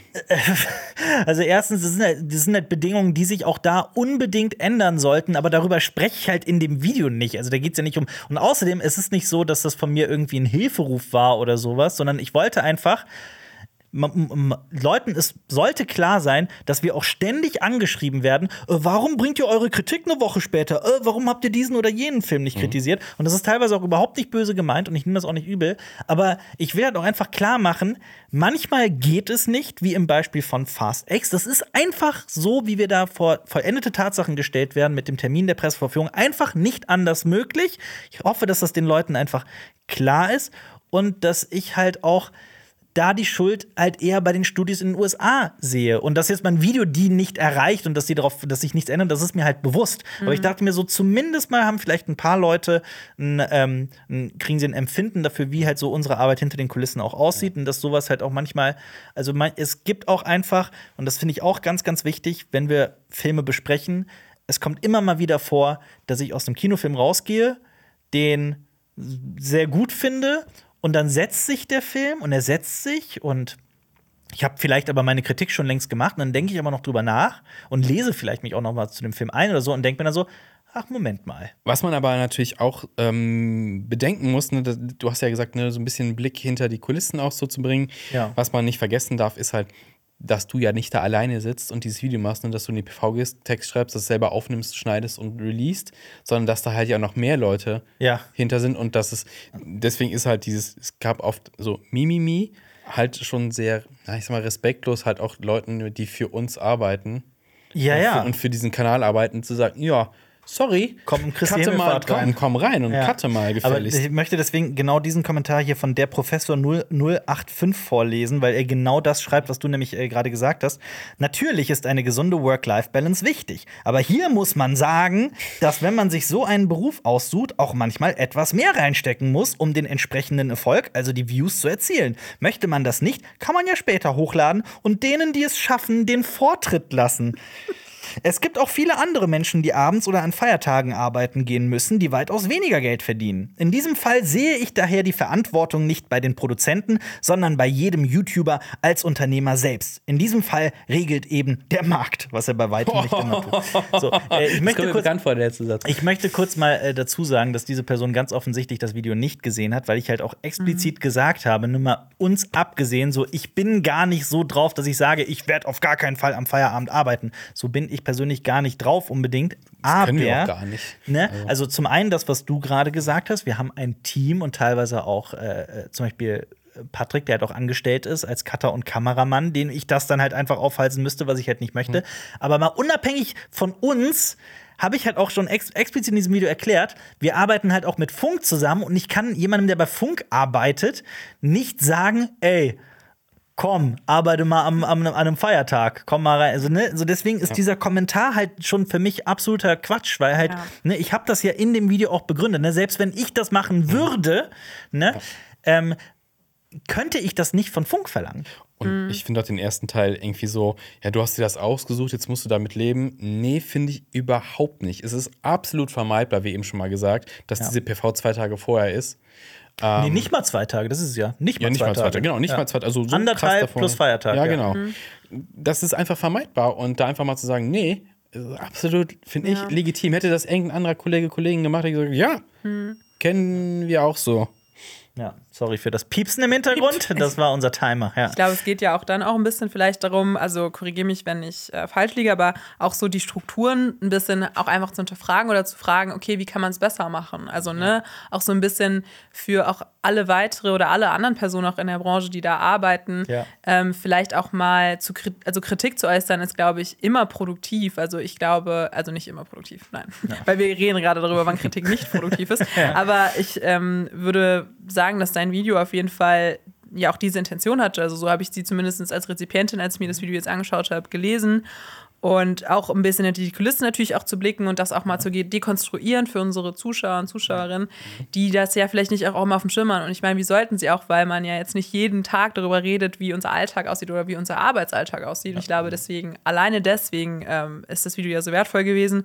Und ich glaube, in dem Kommentar wird es Also neun so von zehn. Personen haben das ja auch verstanden. Also Ja. ne, es ist ja auch die, die, die Resonanz war ja auch weitestgehend positiv. Es geht mir auch explizit Mhm. darum, dass halt so wirklich da so ein paar Kommentare sind, die so aus so einer äh, von nichts kommt nichts Leistungsprinzip und sowas halt daherkommen. Also, Und es ist halt so, also, ne, wir haben uns auch viel damit beschäftigt. und Wir machen diesen Job jetzt schon seit acht Jahren. Wir haben eine GmbH gegründet. Ich glaube, Marius und ich können ein Liedchen davon singen, wie viele Überstunden wir damals in dieser Anfangszeit vor allem halt geschoben haben und wie, also auch, auch davor und währenddessen, wie teilweise ich mich auch kaputt gearbeitet habe und auf so ein, auf zwei Drittel meiner Urlaubstage auch verzichtet habe teilweise. Es gab Jahre wirklich, da habe ich irgendwie sieben Urlaubstage von 27 in Anspruch genommen und den Rest halt einfach, pff, ist egal, ich will arbeiten, ich will halt gut sein in dem, also das, was die Leute hier sagen. Ich kann aber auch sagen, wenn ich das so weitergemacht hätte, dann würde ich jetzt diesen Job nicht mehr machen können, weil ich dann in der, in der, in der Psychiatrie wäre oder sowas. Ja. und, und kann wir man sind, nicht. Wir sind, wir sind in einer sehr privilegierten ähm, äh, Position. Position, danke. Kein Ähm, und weil das ja auch viel geschrieben, ja, äh, Funk, bla bla bla und verlasst doch Funk. Das wird ja auch ganz oft gesagt. So, nee, wir können das hier machen, eben weil Funk da ist, weil wir in einem früheren Leben das in der Privatwirtschaft gemacht haben. Ähm, jahrelang. Ähm, nicht ganz so lange wie CSB inzwischen, aber ähm, da hast du halt ähnlichen Druck, von wegen, du musst die Werbeeinnahmen nehmen. Und ich glaube, äh, wir haben super viele Überstunden damals auch schon gefahren und gesagt, es ist ja, es ist ja auch Hobby, wir gucken auch gerne Filme und wir haben auf Work-Life-Balance wirklich geschissen teilweise. Ja. Ähm, es hat ja auch Spaß gemacht und gerade wenn du ein bisschen jünger bist, so, ne, wenn du Mitte, Anfang 20 bist, dann hast du auch noch die Kraft dafür, aber du merkst halt irgendwann, wenn du es die ganze Zeit machst, das war der falsche Weg. Also ich, ich, will, ich will, also wir sind halt auch, wir haben diese GmbH gegründet, um halt eben auch die Freiheit haben zu können, ähm, uns halt selber auch die Arbeitsbedingungen so zu schaffen, wie, sie, wie wir sie halt auch für vernünftig halten Wir und auch auch anders. Ja, eben. Und ich kenne halt auch genug Menschen, die in der, also die Familie von meiner Freundin zum Beispiel, es ist, da sind sehr viele in der Pflege tatsächlich. Ähm, und in meiner Familie sind halt wirklich auch viele auf dem, äh, auf dem, auf dem Bau. Und äh, ich kann sagen, dass ich da Menschen kenne, die halt schon mit 50 oder sowas halt schon wirklich, ich sag's mal ganz salopp, völlig hinüber sind. Also wirklich so völlig hinüber. Also wirklich so psychisch und körperlich komplett am Ende sind. Und ähm, das würde ich halt gerne für uns vermeiden. Und dass dann aber Leute kommen und dazu kommentieren, "Äh, nehmt euch mal ein Beispiel an den Leuten, denke ich mir, was? Ja, total. Also, ich Ja, kann ich es auch weiß- nicht verstehen. Ich glaube, es ist oft so dieses, ähm, ich weiß nicht, dass man dann so ein bisschen sagen wir, mir geht, also ich bin unzufrieden und du sollst dann, also sollst du dann auch unzufrieden sein vielleicht. Ich weiß Ich es weiß nicht. aber nicht. Also ich habe sehr, sehr viele Nachrichten und Kommentare von Leuten bekommen, die eben in, also die halt diese klassischen Jobs haben, ne, also in der Pflege arbeiten oder ne, auf Baustellen oder wo auch immer, die halt mi- ga- ganz im Gegenteil mich komplett unterstützt haben und gesagt haben, ey, finde ich mega, dass du dieses Video gemacht hast, du hast mir komplett aus der Seele gesprochen und so weiter. Und äh, ja, Ja, es ist. Ich, ja, ich, Ich hatte gestern so einen Tag. Ich will das noch kurz ein bisschen aus dem Nähkästchen auch plaudern. Ähm, durch diverse, also ab und zu muss ich auch mal ein Video schneiden. Das ist, ist halt einfach so, das ergibt sich so. Ähm, obwohl ich ja eigentlich hier nicht mehr Cutter bin, aber so ab und zu schneide ich noch Videos. Ähm, und gestern war so ein Tag, wo dann leider so ein bisschen was zusammenkam und es gab, gab dann halt auch technische Fehler, technische Probleme. Und dann bin ich äh, musste ich halt so einen richtig krassen Schnitttag. Also ich habe halt so irgendwie zu zwölf Stunden oder sowas gearbeitet. So. Ähm, und ich war halt danach auch ziemlich durch. Und dann musste ich mich halt noch für diesen Podcast hier äh, äh, äh, vorbereiten und musste halt so Kommentare lesen wie, oh du Jammerlappen, du weißt nicht zu arbeiten, so, ne? Und, und ich bin da und ich lag da wirklich am Boden und hab äh, gedacht, okay, ich schlafe jetzt noch kurz und dann gehe ich wieder zur Arbeit. Und äh, dachte mir jetzt so, boah, ihr könnt mich mal. Ja, Das ist auch dieses, dieses teilweise dieses krude Verständnis, wenn du nicht körperlich arbeitest, arbeitest du nicht. Ja, auf jeden Fall. Und das ist gleiches mit, ey, du musst schon, du musst schon Leistung zeigen, du musst schon ballern. Wer nicht zwölf Stunden arbeitet, wer nicht, äh, wenn du nicht am Ende der Woche prollen kannst, dass du 100 Überstunden Ja. gemacht hast, dann hast du es auch nicht verdient irgendwie. Und das ist einfach so Leistungsgesellschaft und es sollte inzwischen irgendwie mal zu mehr Leuten noch durchdringen, dass es absolut nicht gut ist. Und ähm, das geht ja in die gleiche Diskussion, so Generation Z will nicht arbeiten und sowas. Ähm, die sind arbeitsfaul, die wollen vier Tage Woche, die wollen das und das ist ja alles Quatsch. Weil Ich glaube, es geht eher dann auch darum, dass man ja auch sieht, was das irgendwie in der Generation unserer Eltern oder unserer Großeltern auch angerichtet hat, so ein Ja. bisschen Ja. diese Arbeitsmoral oder auch so dieses, man hat keine Work-Life-Balance, also man ähm, lebt so für seinen Job und so. Ich glaube schon, dass das nicht erstrebenswert ist. Aber was ich auch nochmal dazu sagen will, ist, ich glaube, deswegen ist es ja auch manchmal so wichtig, ähm, hinter die Kulissen zu blicken, weil ich kann schon verstehen, dass ähm, man als Zuschauer und äh, manchmal so dieses romantisierte Bild ja auch ein bisschen hat von Ja. äh, unserer Arbeit. Und ich glaube auch, ich Ja. hatte das ja auch. Also ich will jetzt gar nicht sagen, oh mein Gott, und dann habe ich hier den ersten Tag angefangen und dann äh, habe ich es gehasst. Nein, das stimmt gar nicht. Ich liebe meinen Job oder na, ich liebe es auch hier zu arbeiten. Und äh, man erfüllt sich damit ja auch einen Traum, einfach über Filme reden zu können. Und da ist man auch dankbar für. Und wie du eben schon gesagt hast, wir sind auch in einer privilegierten Position. Ich glaube schon, dass man das auch manchmal reflektieren muss. Also da äh, sehe ich schon diesen Punkt, ähm, dass man das nicht genug sagen kann, vielleicht, dass ähm, man sich dessen ja auch bewusst ist. Und das ist ja auch bei uns allen so, oder? Also ich glaube, ähm, dass das schon was ist, wofür man dankbar sein sollte, aber dann nicht im selben Atemzug sozusagen dafür dann alles in Kauf nimmt oder äh, schlechte Arbeitsbedingungen in Kauf Also, nimmt. Also ich glaube, das ist auch klar, aber ne, man kann man auch nochmal sagen. Ja.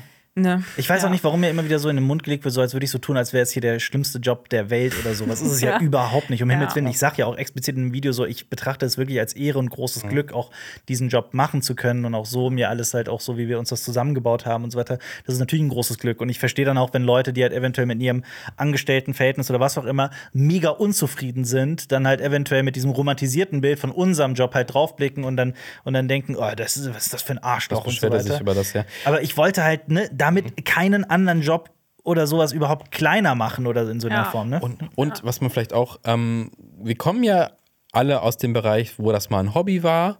Ne, man hat gerne Filme geguckt und dann fing man darüber zu sprechen, dann fing man an, irgendwie vielleicht in der Uni drüber zu sprechen. Auf einmal ist es ein Job und denkst, du, geil, ich verdiene mein Geld mit meinem Hobby. Äh, aber es gibt immer diesen Punkt oder es ist eine Phase, wo du merkst, okay, jetzt ist es eine Pflicht geworden, das zu tun und dann kann es anstrengend werden halt auch. Ähm, also abliefern zu müssen. Im Hobby kann ich sagen, ich habe heute keinen Bock auf Fotografieren. Ja, ich muss keine Fotos abliefern, muss ich nicht machen. Aber ich muss nächste Woche ein Video abliefern. So. Ja. Und das ist halt, deswegen ist es dann Arbeit. Ja, ja. Aber ja, immer noch also, geile Arbeit, aber trotzdem ist es so, man hat auch mal nicht so Bock und sowas und es ist halt, das ich- ist der Unterschied. Also zu sagen, ja. das kann man auch hobbymäßig nebenbei. Ich, jeder andere setzt sich auch für die Kamera und kann ein Video aufnehmen. Also, sorry, aber ich will auch mal kurz zu bedenken geben, dass, äh, also die wievielte Folge dieses Podcasts? 237. 200, wir sind in Folge 237 dieses Podcasts, der, wenn ich mich nicht irre, seit 237 Wochen, also seit fünf Jahren, Mhm. Ohne Ah, wir haben Podcast-Pausen gemacht im Sommer. Stimmt, wir hatten, wir hatten, stimmt, wir hatten ein paar Podcast-Pausen, aber, Aber ansonsten lief der jede Woche. Bewusst. Wir haben einen Output von drei Videos die Woche mindestens, plus FWAD und plus anderem Social Zeug, Media. was so dazu kommt. Plus unseren, folgt uns auf Instagram und auf TikTok. Da äh, sind wir auch vertreten, teilweise auch mit sehr exklusivem Kram. Und ähm, wir, ich glaube, so viel dürfen wir hoffentlich auch aus dem nächsten plaudern. Wir gelten eher als Team, das extrem produktiv ist. Ne? Und dann mir irgendwie in den Kommentaren von so ein paar wirklich komplett vernebelten Leuten irgendwie gesagt zu bekommen, ey, du jammerst rum und du leistest nichts und so weiter, finde ich halt wahnsinnig witzig auf der einen Seite. Gleichzeitig, Traurig ist es. das, was natürlich, was man auch bedenken muss, also so ein paar Knallköpfe gibt es natürlich in den Kommentaren immer. Ähm, ich weiß nicht, in dem Fall hatte ich aber irgendwie das Bedürfnis, auch darüber zu sprechen, also quasi ein Statement zum Statement zu machen. Aber ich wollte dich auch fragen, Xenia, Ja, so, wie hast klar. du das denn überhaupt äh, wahrgenommen und so, die, die, äh, dass wir überhaupt so ein Video machen und so? Also ich finde das, also ich fand es gut erstmal, dass das ähm, überhaupt so Sichtbarkeit kriegt auf dem Kanal, weil ich auch schon denke, also für mich ist das ja eh nochmal was ganz anderes, weil ich natürlich noch nicht so lange in diesem Job arbeite und auch natürlich nochmal eine andere Position habe. Aber natürlich auch sagen muss, äh, ohne jetzt auch so zu viel äh, so Persönliches zu sagen, aber natürlich äh, war das auch oder ist der Job auch mal hart. Also gerade wenn man irgendwie nicht daran gewöhnt ist oder so Mhm. in der Öffentlichkeit zu stehen. Und ich glaube, dass das für mich auch äh, eine Zeit lang äh, voll schlimm war, zum Beispiel nicht Kommentare durchzulesen oder sowas. Und ähm, das ist auch immer was, wo ich immer noch ähm, versuche, das besser zu machen oder das eben nicht zu tun, weil das einem schon mal in die Substanz gehen kann. Ja, total. Und egal, also egal wie auch positiv die Kommentare auch immer sind, und ich freue mich über jedes einzelne, wirklich, die, der, wo mir dann manchmal Freundinnen oder sowas was schicken, weil ich die mittlerweile wirklich versuche nicht mehr zu lesen, die dann so ähm, nett mir gegenüber sind und so weiter. Aber natürlich gab es mal Videos, gerade am Anfang, wo ich äh, so krass äh, Angst hatte, dass da irgendwie vielleicht äh, ein, Shit, ein Shitstorm kommt oder sowas, weil man irgendwie mal eine Meinung hat, die ähm, vielleicht ein bisschen edgy ist oder sowas. Ähm, und da muss man halt mit klarkommen. Ich glaube, dass äh, was das auch, dass wir Menschen sind, die eine Psyche haben, dass vielleicht manchen Leuten ähm, manchen Leuten ist das nicht mehr so ge- gegenwärtig vielleicht oder sowas oder die vergessen das und im Internet kann man immer schnell irgendwas kommentieren, aber Tippt ja, das schnell, auf ja. jeden Fall mal im Kopf haben ist super. Ich sag immer, es Gut. gibt immer genau die eine Person, die, der, die deinen Komplex trifft. Die irgendwie so Ja. genau den Finger stimmt. in die, also mag es irgendwie was Körperliches sein oder was Psychisches, was Charakterliches, was auch immer, Ja. immer so die, den Finger in die eine Wunde liegt, legt, die, was wir halt alle haben, also wirklich ausnahmslos alle. Mir, können, mir kann niemand erzählen, dass er das nicht hat. ja, das Ähm, stimmt. Ja. Und deswegen, aber das ist jetzt auch ein bisschen abgeschwiffen von deiner Frage, aber was ich sagen wollte, ist, ich fand das super, dass du da ein Augenmerk drauf gelegt hast und ich finde auch, dass die Community ja eher und die, die großteils positive Reaktion, die ich da auch bestätigen kann und ich glaube auch, dass wir ruhig sowas gerne machen, immer mal wieder machen können, Ja. hinter die Kulissen zu blicken. Also ich kann nur Danke sagen für alle, also für den, für den Großteil des positiven Zuspruches. Ich will noch einen negativen Kommentar vorlesen, wenn das okay ist, weil ich fand den so unglaublich, das war tatsächlich, ich fand den irgendwie eher witzig, um ehrlich zu sein. Oh, Ich bin gespannt, welchen du da rausgepickt Von hast. äh, Clemens Janicek. Wer es nicht schafft, einen Beitrag von fünf Sekunden zu senden, indem man den Film auf einer Skala von 1 bis 10 einstuft, arbeitet definitiv für die Öffentlichen und bezieht Zwangsgebühren. 14 Minuten herumjammern und nichts über den betreffenden Film erzählen. So mag ich es, wie meine Zwangssteuer ausgegeben wird. Erbärmlich. oh Gott. Aber das, es gibt so Okay. viel zu, zu, zu äh, hier zu da ist alles, entpacken. das, das Ja. ist ziemlich alles Herrlich. falsch gelaufen, Also leider. erstmal 14 Minuten herumjammern und nichts über den betreffenden Film erzählen. Steht in einem Titel. Video, auf das er geklickt hat, das heißt, warum wir uns weigern, über diesen Film zu sprechen. ne, Finde ich halt Ja. schon mal witzig. Dann, dass wir einen Beitrag von 5 Sekunden senden, indem ich einfach nur sage, der Film kriegt eine 3 von 10. Tschüss. Ne, will ich das, Das mal ist der sehen? Content, für den ihr abonnieren solltet. Genau, Ja. für den ihr Zwangsgebühren bezahlt. Ich würde dann mal gern den, den, äh, den öffentlich-rechtlichen Shitstorm sehen. Ja, das ne, Wenn stimmt. wir das einfach mal wir so können machen. das ja mal würden. eine Woche lang machen, einfach nur Ja. ähm, so Die 5 Sparversion. Sekunden Content. Oh ja. Oh, ey Gott, wie einfach wäre unser Job dann Oh, bitte. ja, das einfach nur wär, Daumen hoch runter. Fast Schluss. das, boah, Wäre das wär krass, wenn wir dann ganz, viele Views kriegen. Das wär, ja, Ich absolut. wurde noch nie so schnell äh, für, äh, konnte ich nie so schnell entscheiden, welche Filme ich reingehe. Ja. Nee, ich kann wirklich sagen, also herzlichen Glückwunsch, Clemens Janicek. Das war wahrscheinlich der hirnrissigste Kommentar, den ich seit Monaten gelesen habe. Aber ähm, ohne jetzt so komplett bissig zu enden, also ich will ja, was ich ja sagen möchte, ist, wir sind nicht gegen Kritik oder dass man auch mal kritisch mit uns ist. Das begrüße ich sogar, solange sie konstruktiv ist. Solange sie irgendwie händereichend formuliert wird und nicht ähm, so bissig. Also von Ja, daher. bissig kann es ja schon irgendwie sein, aber Ja, wenn es halt total, wenn es so unter die Gürtellinie geht Genau, und, das meine ich, und ja. in so eine, so eine so Klischeesachen rausholt, so von wegen, weißt du, gefühlt war jetzt irgendwie jeder in der Pflege auf einmal tätig. Schön wär's. Dann hätten wir keinen Pflegenotstand. wär's, ähm, Ja. Oder sonst was Oder halt denkst auch du so so? persönliche Angriffe oder sowas, weil ich glaube auch, dass äh, man ja total viel kritisieren kann, auch konstruktiv, wie die Art und Weise, wie dann Videos gestaltet werden oder was man zum Beispiel behandelt oder ne, dass man einem mal was nicht gefällt, aber äh, genau. Also nee, also Marius, auch, ich will also unbedingt auch äh, unterschreiben, also ja, bissig darf es definitiv werden.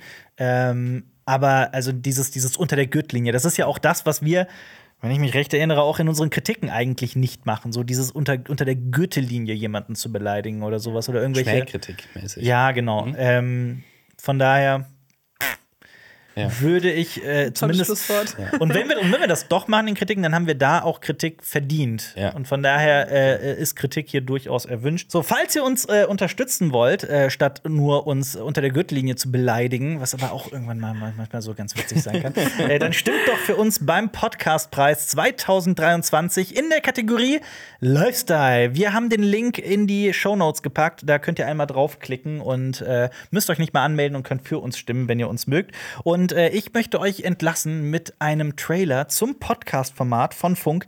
Die Frage, ähm, ja, hört euch das gerne mal an und wir hören uns nächste Woche wieder. Okay, ciao. Wir leben in einer Zeit, in der wir andere super schnell verurteilen. Ich dachte, ich wäre pervers und es darf niemand wissen, sonst werde ich ausgestoßen, weggesperrt. Ich bin Frank und in meinem Podcast Die Frage versuche ich Menschen erstmal zuzuhören. Man hat gesehen, wie ich geweint habe und die ganze Zeit nur dieser Frau ins Gesicht geguckt habe und gesagt habe, Hilfe. Die haben nichts gemacht. In diesen Gesprächen geht es um häusliche Gewalt, um sexuelle Fantasien und persönliche Krisen. Hör rein bei Die Frage. Das war ein Podcast von Funk.